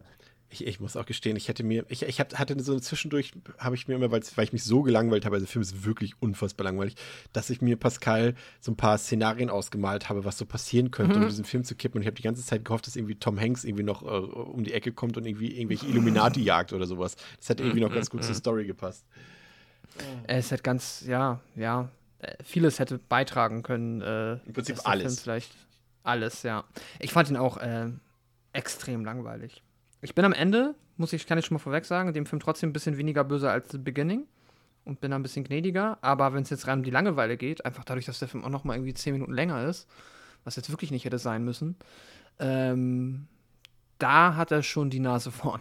also äh, unaufregender kannst du sowas halt wirklich schlecht inszenieren, weil also diese, dieser komplette Konflikt zwischen den, diesen, den Briten und den Menschen, die dort leben, den Einheimischen, der ist so ätzend und so ins Nichts verlaufend auch einfach. quasi. Der wird einem immer so wie eine Karotte vorgehalten im Sinne von, hier könnte was Schlimmes passieren und dieser Major Granville oder wie der heißt, das ist ein richtig harter Kerl und der wird immer wütender und gleich liegt er hier los. Es ist echt so, so egal. Ich muss das, also, das Einzige, was ich äh, dann tatsächlich hier nochmal auch noch dazu ein bisschen interessanter fand, war halt so die Figur oder die Idee der Figur von dieser, dieser Cheche, dass der halt ein bisschen später dann auch Richtung Finale ein bisschen mehr Charakter halt bekommen hat. Also der Dämon kann da so ein bisschen mehr durch ihn rausacten. Ja, der war, der, war, der war ohnehin, also die, die von, wer ist der Name nochmal? Putz, Putz, nee, wer ist der Dämon nochmal? Passusu. Ja, der, der ist quasi irgendwie präsenter, ne, in diesem Film. Ja. Und das ist ja eigentlich das, was eigentlich interessanter sein könnte. Und das versucht Schrader ja irgendwie auch, das irgendwie ein bisschen mehr darzustellen. Und da scheitert es dann irgendwie an anderen. Dafür war Passusu aber hier, finde ich, halt nicht in Character. Das stimmt auch wieder, ja. Also Passuzu hat sich halt hier überhaupt nicht verhalten wie Passuzu im ersten Teil oder eben auch tatsächlich in Harlins Version. Das war wieder, das war auch wieder das Ding. Also äh, in, de, in der in der menschlichen, Ver also ne, die, die menschliche Version, in der er drin steckte, wenn er dann da so im Sch- Schneidersitz schwebt, das wirkte eher wie so wie so Wie eine Buddha. von Street Ja, genau, so eine Buddha Buddha Figur. Ich dachte, hä? Also das, das war auch wieder nicht in Character halt, wenn du wenn du dann nach der Lore gehst. Das stimmt. Ich glaube ja so ein bisschen das Problem, was Schrader hier hatte, ist einfach, dass er ein fertiges Drehbuch größtenteils bekommen hat. Also er hat ja letztendlich, er, er hat sein, seine Stilistik zwar durchgesetzt ähm, und auch die Unaufgeregtheit im positiven wie im schlechten Sinne, aber ich finde, er hätte auch das Drehbuch besser schreiben sollen, weil, ähm, äh, André, du hast ja auch First Reformed gesehen, glaube ich, ne? Ja. Und, und der ist ja auch sehr nüchtern und sachlich ähm, erzählt und inszeniert, aber da funktioniert das, weil die Geschichte dazu passt und auch packend ist. Und ähm, das passt hier eben zu diesem Film gar nicht. Und, und da hätte ich mir eher gewünscht, dass er eben auch da das Drehbuch vielleicht hätte selber schreiben sollen, dann wäre vielleicht ein bisschen was Besseres bei rausgekommen am Ende. Man merkt halt, wie gesagt, voll, dass er dieses Drama durchziehen wollte. Ne? Ja. Aber das, das gibt eben das Drehbuch nicht her. Also Nee. er, wollte, er wollte das Ganze als, als Traumabewältigungsdrama ins, äh, inszenieren. Und wie gesagt, dann funktioniert auch zumindest hier diese, diese, diese Nazi-Erschießung da zumindest in der Version besser. Auf jeden Fall. Ähm, aber halt der, das ganze Setting dann eben da in, in Afrika, ähm, das funktioniert eben mit dem Drehbuch und seiner, und seiner Idee von dem Film überhaupt nicht. Ja, finde ich auch. Ja, ja, das ist genau das, das Problem. Letztendlich zum Drehbuch passt eben dieser Ansatz, weniger Action zu zeigen, gar nicht. Ähm, aber ich verstehe dieses, dieses Ansinnen von, von Schrader, eben diese Menschlichkeit wieder mehr in den Vordergrund zu stellen und was, was, wie sich das auswirkt darauf. Aber ja, es ist letztendlich grotesk langweilig, das muss man einfach schon sagen. Also, das ist, äh, fällt mir auch gar nichts anderes zu ein. Ähm, Nee, es passiert halt auch einfach wirklich nichts. Es gibt keine großen Highlights im Film. Überhaupt nicht. Nee, genau, es absolut nichts. Es ist komplett, der, es gibt nicht eine erinnerungswürdige Szene, außer wie gesagt, man kann eben sagen, dieser Moment, wo du denkst, what the fuck, was haben die da mit den Hyänen gemacht? So, das, so dies- dieser Moment, der bleibt in Erinnerung. Ja, aber der ist leider halt nicht, ne, äh, nicht positiv. Ja, aber trotzdem bin ich letztendlich fürs Fazit bin ich da, wo auch Pascal schon angesetzt hat. Der ist irgendwie netter anzusehen, weil er erstmal nicht diese, diese ekelhafte Optik hat. Also ja, er sieht vielleicht langweiliger aus, aber er sieht auch nicht so nervig und ekelhaft aus wie, wie Harlens Film. Und mir gefällt auch der Ansatz, dass er, wie gesagt, generell das er wieder ein bisschen ruhiger angehen lässt, ein bisschen sachlicher und, und sachlicher und weniger so dieses Hollywood-Kino damit drin hat. Ähm, damit passt er eben besser einfach in diese Reihe, sage ich mal. Wenn man den jetzt vielleicht so, also von der rein von der Optik her und von der Art der Inszenierung kann man quasi dieses Prequel gucken, auch wenn es nicht gut ist, dann das Original und dann den dritten Teil. Und es gibt irgendwie so eine Art, zumindest optische Kohärenz so ein bisschen. Aber das war es dann letztendlich auch schon größtenteils mit dem Lobo. Ansonsten ist der Film, also Dominion, wirklich super, super langweilig, super langatmig. Ich habe in den letzten Monaten wohl kaum oder vielleicht sogar gar keinen Film gesehen, der sich so endlos in die Länge gezogen hat wie dieser.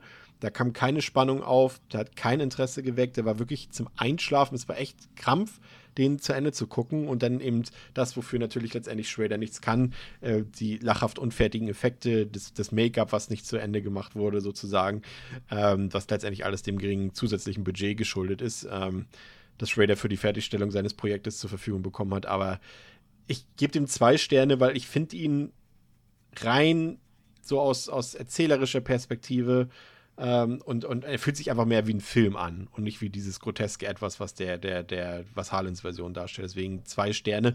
Aber ich kann jetzt auch nicht sagen, als würde ich da jetzt den, könnte ich den irgendwie auch nur minimal empfehlen oder als würde ich den nochmal gucken wollen in meinem Leben. Also schon auch, auch eine Enttäuschung, trotz der etwas besseren Wertung. Pascal.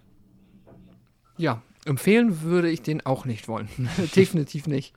Ähm, Vielleicht einmal zur Selbstunterhaltung, einmal irgendwie gucken, ob man auf YouTube einen Clip von den CGI-Hähnen findet, weil die sind dann halt echt schon wieder unfreiwillig komisch. Und das war's aber auch. Ähm, ja, was ich auch noch ätzend fand, das Einzige, was mir noch aufgefallen ist, wo ich dachte so, oh Mann, also ich fand die, die, ähm, die Kontaktlinsenpupillen waren schon so richtig peinlich. Oh, ja. Also die sahen richtig, richtig scheiße aus. Also da hätte es mal irgendwie, ja, das irgendwie besser hinbekommen, dass das nicht aussieht wie gerade jetzt äh, aus dem, ähm, ja, aus der Halloween-Abteilung vom Supermarkt, keine Ahnung.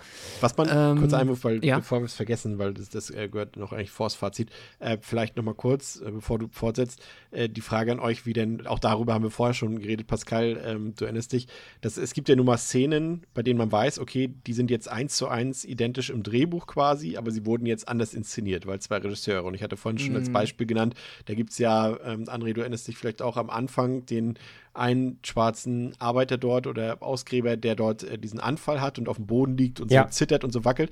Und wenn man da allein diese Szene vergleicht bei Harlan, der die total ausschlachtet, der da überkrass dramatische Musik drauflegt, dazu der Farbfilter und alles, und dann guckst du das so wie beiläufig Schrader das erzählt, so in zwei Sekunden, ah ja, ist umgefallen, gleich geht's weiter mit Arbeit sozusagen, ne?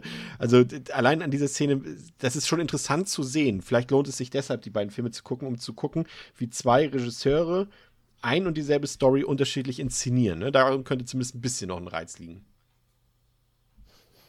Ja, vielleicht. Für die, die sie noch nicht gesehen haben, vielleicht. Kann man schon mal vier Stunden Lebenszeit dafür investieren, würde ich sagen. Zurück zu Pascal. Achso, eine Szene noch. Die Szene, eine, doch, es gibt einen kleinen, guten Horrormoment und das ist die Szene mit dem Anblick äh, von den, äh, waren das, nee, welch, aus welchem Land kamen die Soldaten? Waren das britische Soldaten, die dort ans Kreuz genagelt waren? In der Kirche? Äh, ja, das waren ja alles Briten, genau. Ja, genau. Das, das fand ich gut und das war auch Schrader-mäßig, dass er eben das zeigt, aber auch nur so andeutet so ein bisschen. Ne? Er geht das nicht so in voller Blüte und er schlachtet das auch nicht aus, aber da, da kommt dann ausnahmsweise mal so ein kleiner Horrormoment auch ganz gut zur Geltung. Aber das war's auch schon. Zurück zu dir, Pascal. Alles gut. Ähm, ja, genau, empfehlen kann ich den Film nicht. Ich bin, ähm, aber wie auch schon angekündigt, trotzdem dem Film irgendwie ein bisschen weniger böse, weil ich glaube einfach, ich nicht diesen, mich der Film nicht so krass runtergezogen hat. Ich kann das jetzt eigentlich auch nur wieder anhand der Gründe unterscheidbar machen, die ich halt eben auch schon angebracht habe, dass halt der erste Film, wenn er halt, den ich halt auch langweilig fand, äh, und da haben mich dann halt auch die Effekte und der Gore hat mich da halt nicht so unterhalten, weil ich das dann einfach nur noch, äh, ja, im Kontext des Films irgendwie deprimierend fand. Ist das hier, fühlt sich zumindest, gibt es diese erstmal nicht in der, in der ähm, Hülle und Fülle, was halt für viele mit Sicherheit auch noch eher noch ein Negativpunkt ist, aber ich finde, dadurch fühlt sich der Film ein bisschen, hat so ein bisschen seine Berechtigung halt ein bisschen mehr irgendwie da. Äh, Also ich habe das Gefühl, hier hat wirklich jemand was versucht und es ist nicht gelungen, aber es ging halt nicht darum, irgendwie, ähm, dass da jetzt einfach nur quasi das, was versucht wurde, dann äh, mit dem Hollywood-Filter Kacke gemacht wurde, sondern hier hat er wirklich halt irgendwie versucht, ein Drama um diesen Dämon zu machen, das jetzt halt nun echt leider handwerklich an einigen Stellen nicht gut gelungen ist und dann halt auch leider sehr langweilig geworden ist. Aber naja, ich finde zumindest auch am Ende die Idee, das Finale ist auch nicht der Hit. Das sieht auch alles dann, die finale Exorzierung ist halt auch schon so ein bisschen, ach je, dann müssen wir jetzt noch so, muss er noch mal sportlich irgendwie sich da dreimal um die eigene Achse drehen und so, und hier, nimm das, und nimm das. Das ist schon ein bisschen peinlich, aber so die Idee, dass hier zumindest die, ähm, diese traurige SS-Vergangenheit dann nochmal benutzt wurde vom Dämon, um ihn nochmal so reinzulegen und dass du dann auf einmal die, jetzt mittlerweile, wenn man den Film dann, wenn man beide Filme nacheinander guckt, siehst du quasi zum vierten Mal dieselbe Szene, wie er da vor, den, vor diesem ähm, Nazi-Offizier steht und dann das erste Mal nimmt er ihm halt die Waffe weg, dreht sie um und erschießt ihn und dann drehen, äh, schießen aber einfach die Nazis alle anderen.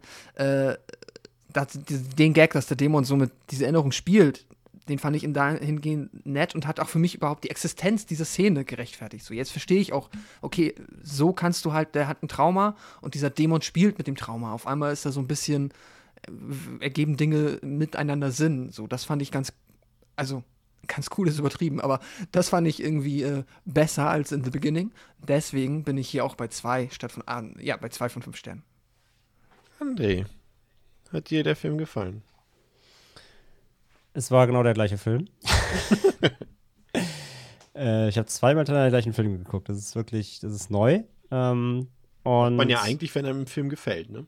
Genau, und hier war ich gezwungen dazu, aufgrund eines Podcasts, den ich mache. Und äh nee, äh, was soll ich sagen? Ähm, äh, der, der Film hat andere Stärken und wieder andere Schwächen natürlich als die andere Version. Und ähm, in der Summe, muss ich aber wirklich sagen, in der Summe ergeben beide für mich den gleichen Schund. Ähm, man merkt, dass Schrader was machen wollte. Man merkt, dass er halt ähm, eine Idee hatte, die aber das ganze, das ganze Skript und der ganze Plot nicht hergeben so. Und das, das, das, daran scheitert er. Das ist natürlich nicht seine Schuld. Er ist ein guter Filmemacher, das steht ja völlig außer Frage. Aber selbst, also den Mist konnte selbst er nicht halt nicht mehr retten einfach. Und ich verstehe diesen Ansatz, wie gesagt, ich habe mich teilweise, sage ich ja, an Paris Labyrinth oder so erinnert gehabt, dass er quasi eine Dramageschichte anhand von einem subtil untergeordneten Horrorfilm erzählen will. Das hätte funktionieren können, aber eben nicht mit dem Ausgang, vielleicht eben noch nicht mal als Exorzistfilm so, weißt du, dann hättest du wieder was Eigenständiges machen müssen.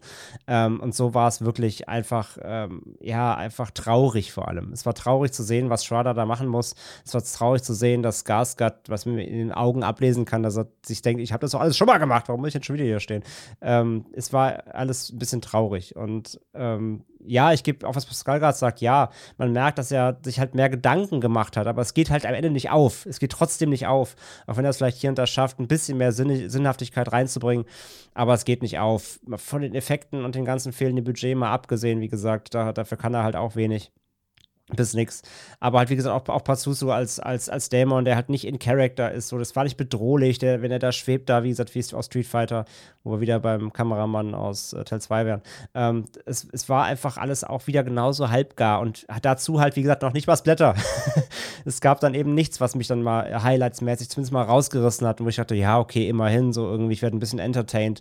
Nee, äh, das war halt einfach nicht da. Der Film hat keine Highlights. Der Film ist halt einfach wirklich dann auch bei fast zwei Stunden Laufzeit echt leider stinkend langweilig. Ähm, da, da, passiert wirklich nichts, was mich irgendwie bei der Stange hält, was mich mal aufweckt. Und das war zu wenig so. Und ähm, von daher, ey, ich, ich, ich gönn's ihm da, also ich, irgendwie gönne ich ihm, dass er es trotzdem veröffentlichen durfte, trotz dieser ganzen absolut absurden Geschichte hinter diesen zwei Filmen. Ähm, es kann ihn geben von mir aus. Immerhin hat er, hat er halt da einen eigenen Film halt abgeliefert in irgendeiner Weise. Aber so existieren müssen die eigentlich beide nicht. Ähm, von daher bin ich auch bei ähm, Dominion auch bei anderthalb von fünf. Sehr schön. Ja, es gab dann noch ähm, eine TV-Serie, ähm, zwei Staffeln lang, 2016, 2017, die lief, glaube ich, in Deutschland bei Pro7 oder Pro7 Fun oder irgendwie sowas. Auch eine Fox-Serie, natürlich auch von Morgan Creek ähm, produziert, habe ich nicht gesehen. Ähm, die Serie handelt von den zwei Priestern Thomas Ortega und Marcus Keen, die der Bitte von Angela Rance nachkommen, einen Fall von Dämonenheimsuchungen in ihrer Familie zu untersuchen. Verschiedene übernatürliche Vorkommnisse bestärkten sowohl Angela als auch Thomas und Marcus in der Annahme, dass eine der beiden Rance-Töchter von einem Dämonen besessen ist. Die hat aber ganz eine relativ gute Rezeption gekriegt, deswegen werde ich sie mir mal anschauen. Und wenn wir tatsächlich irgendwann mal unser super Serien-Special, Horrorserien-Special umsetzen, in zehn Jahren oder so, dann können wir da gerne drüber reden. Ansonsten bleibt mir zum Abschluss nur zu erwähnen, äh, das Jahr im nächsten Jahr von David Gordon Green, der ja auch ähm, die drei neuen Halloween-Filme inszeniert hat, beziehungsweise, ja, inszeniert hat, die sind ja schon fertig, ähm, wird ein was ist das? Ein, wieder ein Requel ist es, glaube ich, äh, inszenieren von The Exorcist äh, mit der Synopsis, dass der Vater eines besessenen Kindes Hilfe sucht bei Chris McNeil, dessen Tochter Regan damals eine ähnliche, ähm, eine, eine, eine, ein, ebenfalls eine Besessenheit in den 70ern überlebt hat. Pascal, brauchen wir das nochmal? Gerade in den Händen von David Gordon Green. Klingt es gut? Ach ja, keine Ahnung. Ja, kann natürlich ein guter. Also das Ding bei mir ist halt, ich mag The Exorcist, ja, aber das Thema selber ist nicht gar nicht so mein Lieblingsthema. Also ich kann mit diesem religiösen Exorzismus-Ding per se nicht so viel anfangen, aber der Film ist dann halt so gut, dass es dann für diesen Film voll komplett äh, für mich funktioniert. Aber deswegen bin ich ehrlicherweise nicht heiß auf mehr Exorzismusfilme mit, äh, die so in diese Richtung gehen. Ja. Also Dämonen, alles cool, so Evil Dead, let's go, aber äh, ich, ja, vielleicht ist es auch, keine Ahnung, vielleicht müssen wir doch nochmal irgendwann anders über Religion reden, weil ich einfach mit dieser Heldenfigur des Priesters da irgendwie nicht so connecten kann. I don't know. Ähm, aber ey, vielleicht wird der trotzdem ein cooler Film und äh, macht Spaß, aber ich weiß nicht. Ich, ich habe das, hab das Gefühl, dass es sehr undankbar, sich da in dieses Franchise zu begeben und da versuchen, irgendwie zu versuchen, einen nennenswert guten Film zu machen. Der dritte hat es ja irgendwie geschafft, weil er einfach komplett was anderes gemacht hat. Aber wenn das jetzt auch so in diese Richtung gehen soll, ähm, wieder mehr ins Religiöse, dann keine Ahnung, wird das ist, es wird auf jeden Fall, glaube ich, eine richtig schwere Aufgabe, das hinzubekommen. Da ist es ein Halloween zu machen, der dann, das ist wahrscheinlich noch die einfachere Aufgabe. Aber du sagst schon den richtigen Punkt. Es gab halt in, so in den letzten 10, 20 Jahren gab es halt irgendwie gefühlt auch jedes Jahr vier, fünf Exorzismusfilme, die alle gefühlt auch alle gleich ablaufen und keiner auch nur annähernd irgendwie in die, in die Qualitäten vom Original sozusagen ranreichen konnte. André, hast du Bock noch auf diesen Film von Green? Ja, das Problem ist halt, ich gucke halt auf die Producer- und Writerliste und bin so, mh. Weil es, äh, ne, es, ja, es produziert ja Blum mit, ne? Ist ja Blumhaus. Ja, gut, ist klar, ja. Ähm, und dann schreiben halt, äh, das ist halt die Writer, also klar, er macht halt mit Danny McBride und so, ne? Mit denen, die auch die Halloween, Ja. die neue Halloween-Trilogie jetzt geschrieben haben, aber eben auch so ein Scott Teams, der hat jetzt den neuen Firestarter geschrieben hat, der auch eine Katastrophe Mhm. sein soll und so. Ich bin davon noch nicht überzeugt. Aber ey, Gibt es schon Endes Besetzung? Ähm, nur halt äh, den, ähm, ah, wie heißt der denn? Warte mal, ich muss das selber gerade gucken. Den Leslie äh, Adam Jr., der Oh ja, hier ähm, ne, Murder on the Orient Express und so gemacht hat.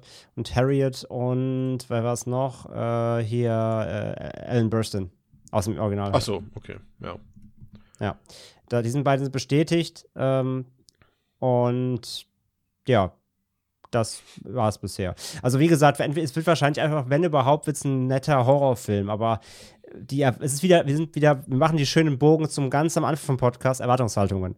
Ähm, wenn da Exorzist draufsteht, dann ist die Erwartungshaltung halt groß und die, da haben- hat halt ein schweres Los so, ne? Von daher weiß ich halt nicht. Ja, kann irgendwie auch so die Reputation, die sich David Gordon Green so ein bisschen mit Halloween erarbeitet hat, kann er auch halt damit schnell wieder ins Nichts Und da hat es ja mit Kills schon gewackelt, ne? Ja. Also von daher. Ja, da muss er auch schon einiges wieder gut machen. Okay, das soll's für heute gewesen sein. Hier von unserer heute mal, das wissen die Zuhörerinnen und Zuhörer äh, nicht. Ihr werdet euch vielleicht gewundert haben, dass die Episode jetzt nicht um Mitternacht erschienen ist, weil wir heute mal auf dem Freitagnachmittag aufgenommen haben. Ähm, das ist für uns ganz ungewöhnlich und das passt auch ganz gut, denn in der nächsten Woche, also wir sind jetzt hier schon kurz vor Sonnenuntergang, reden wir über The Town That Dreaded Sundown. Ähm, das ist quasi der Urvater oder die Urmutter des äh, ähm, Kartoffelsack tragenden Killers, äh, den sich äh, Freitag der 13.2 ja dann auch später gemobst hat, aus dem Jahre 1976. Ich bin sehr gespannt, was ihr dazu sagen werdet. Ist, äh, ist ja auch ein Proto-Slasher. Und ähm, mal schauen, wie das wird. Äh, bis dahin eine schöne, gruselige Zeit. Bis zum nächsten Mal. Danke, dass ihr zugehört habt. Danke für eure Unterstützung. Geht in die Videotheken, ihr wisst Bescheid. Ähm, ja, das war's mit Devils and Demons, mit Pascal, mit André und mit mir, mit Chris. Macht's gut. Danke. Ciao. Tschüss.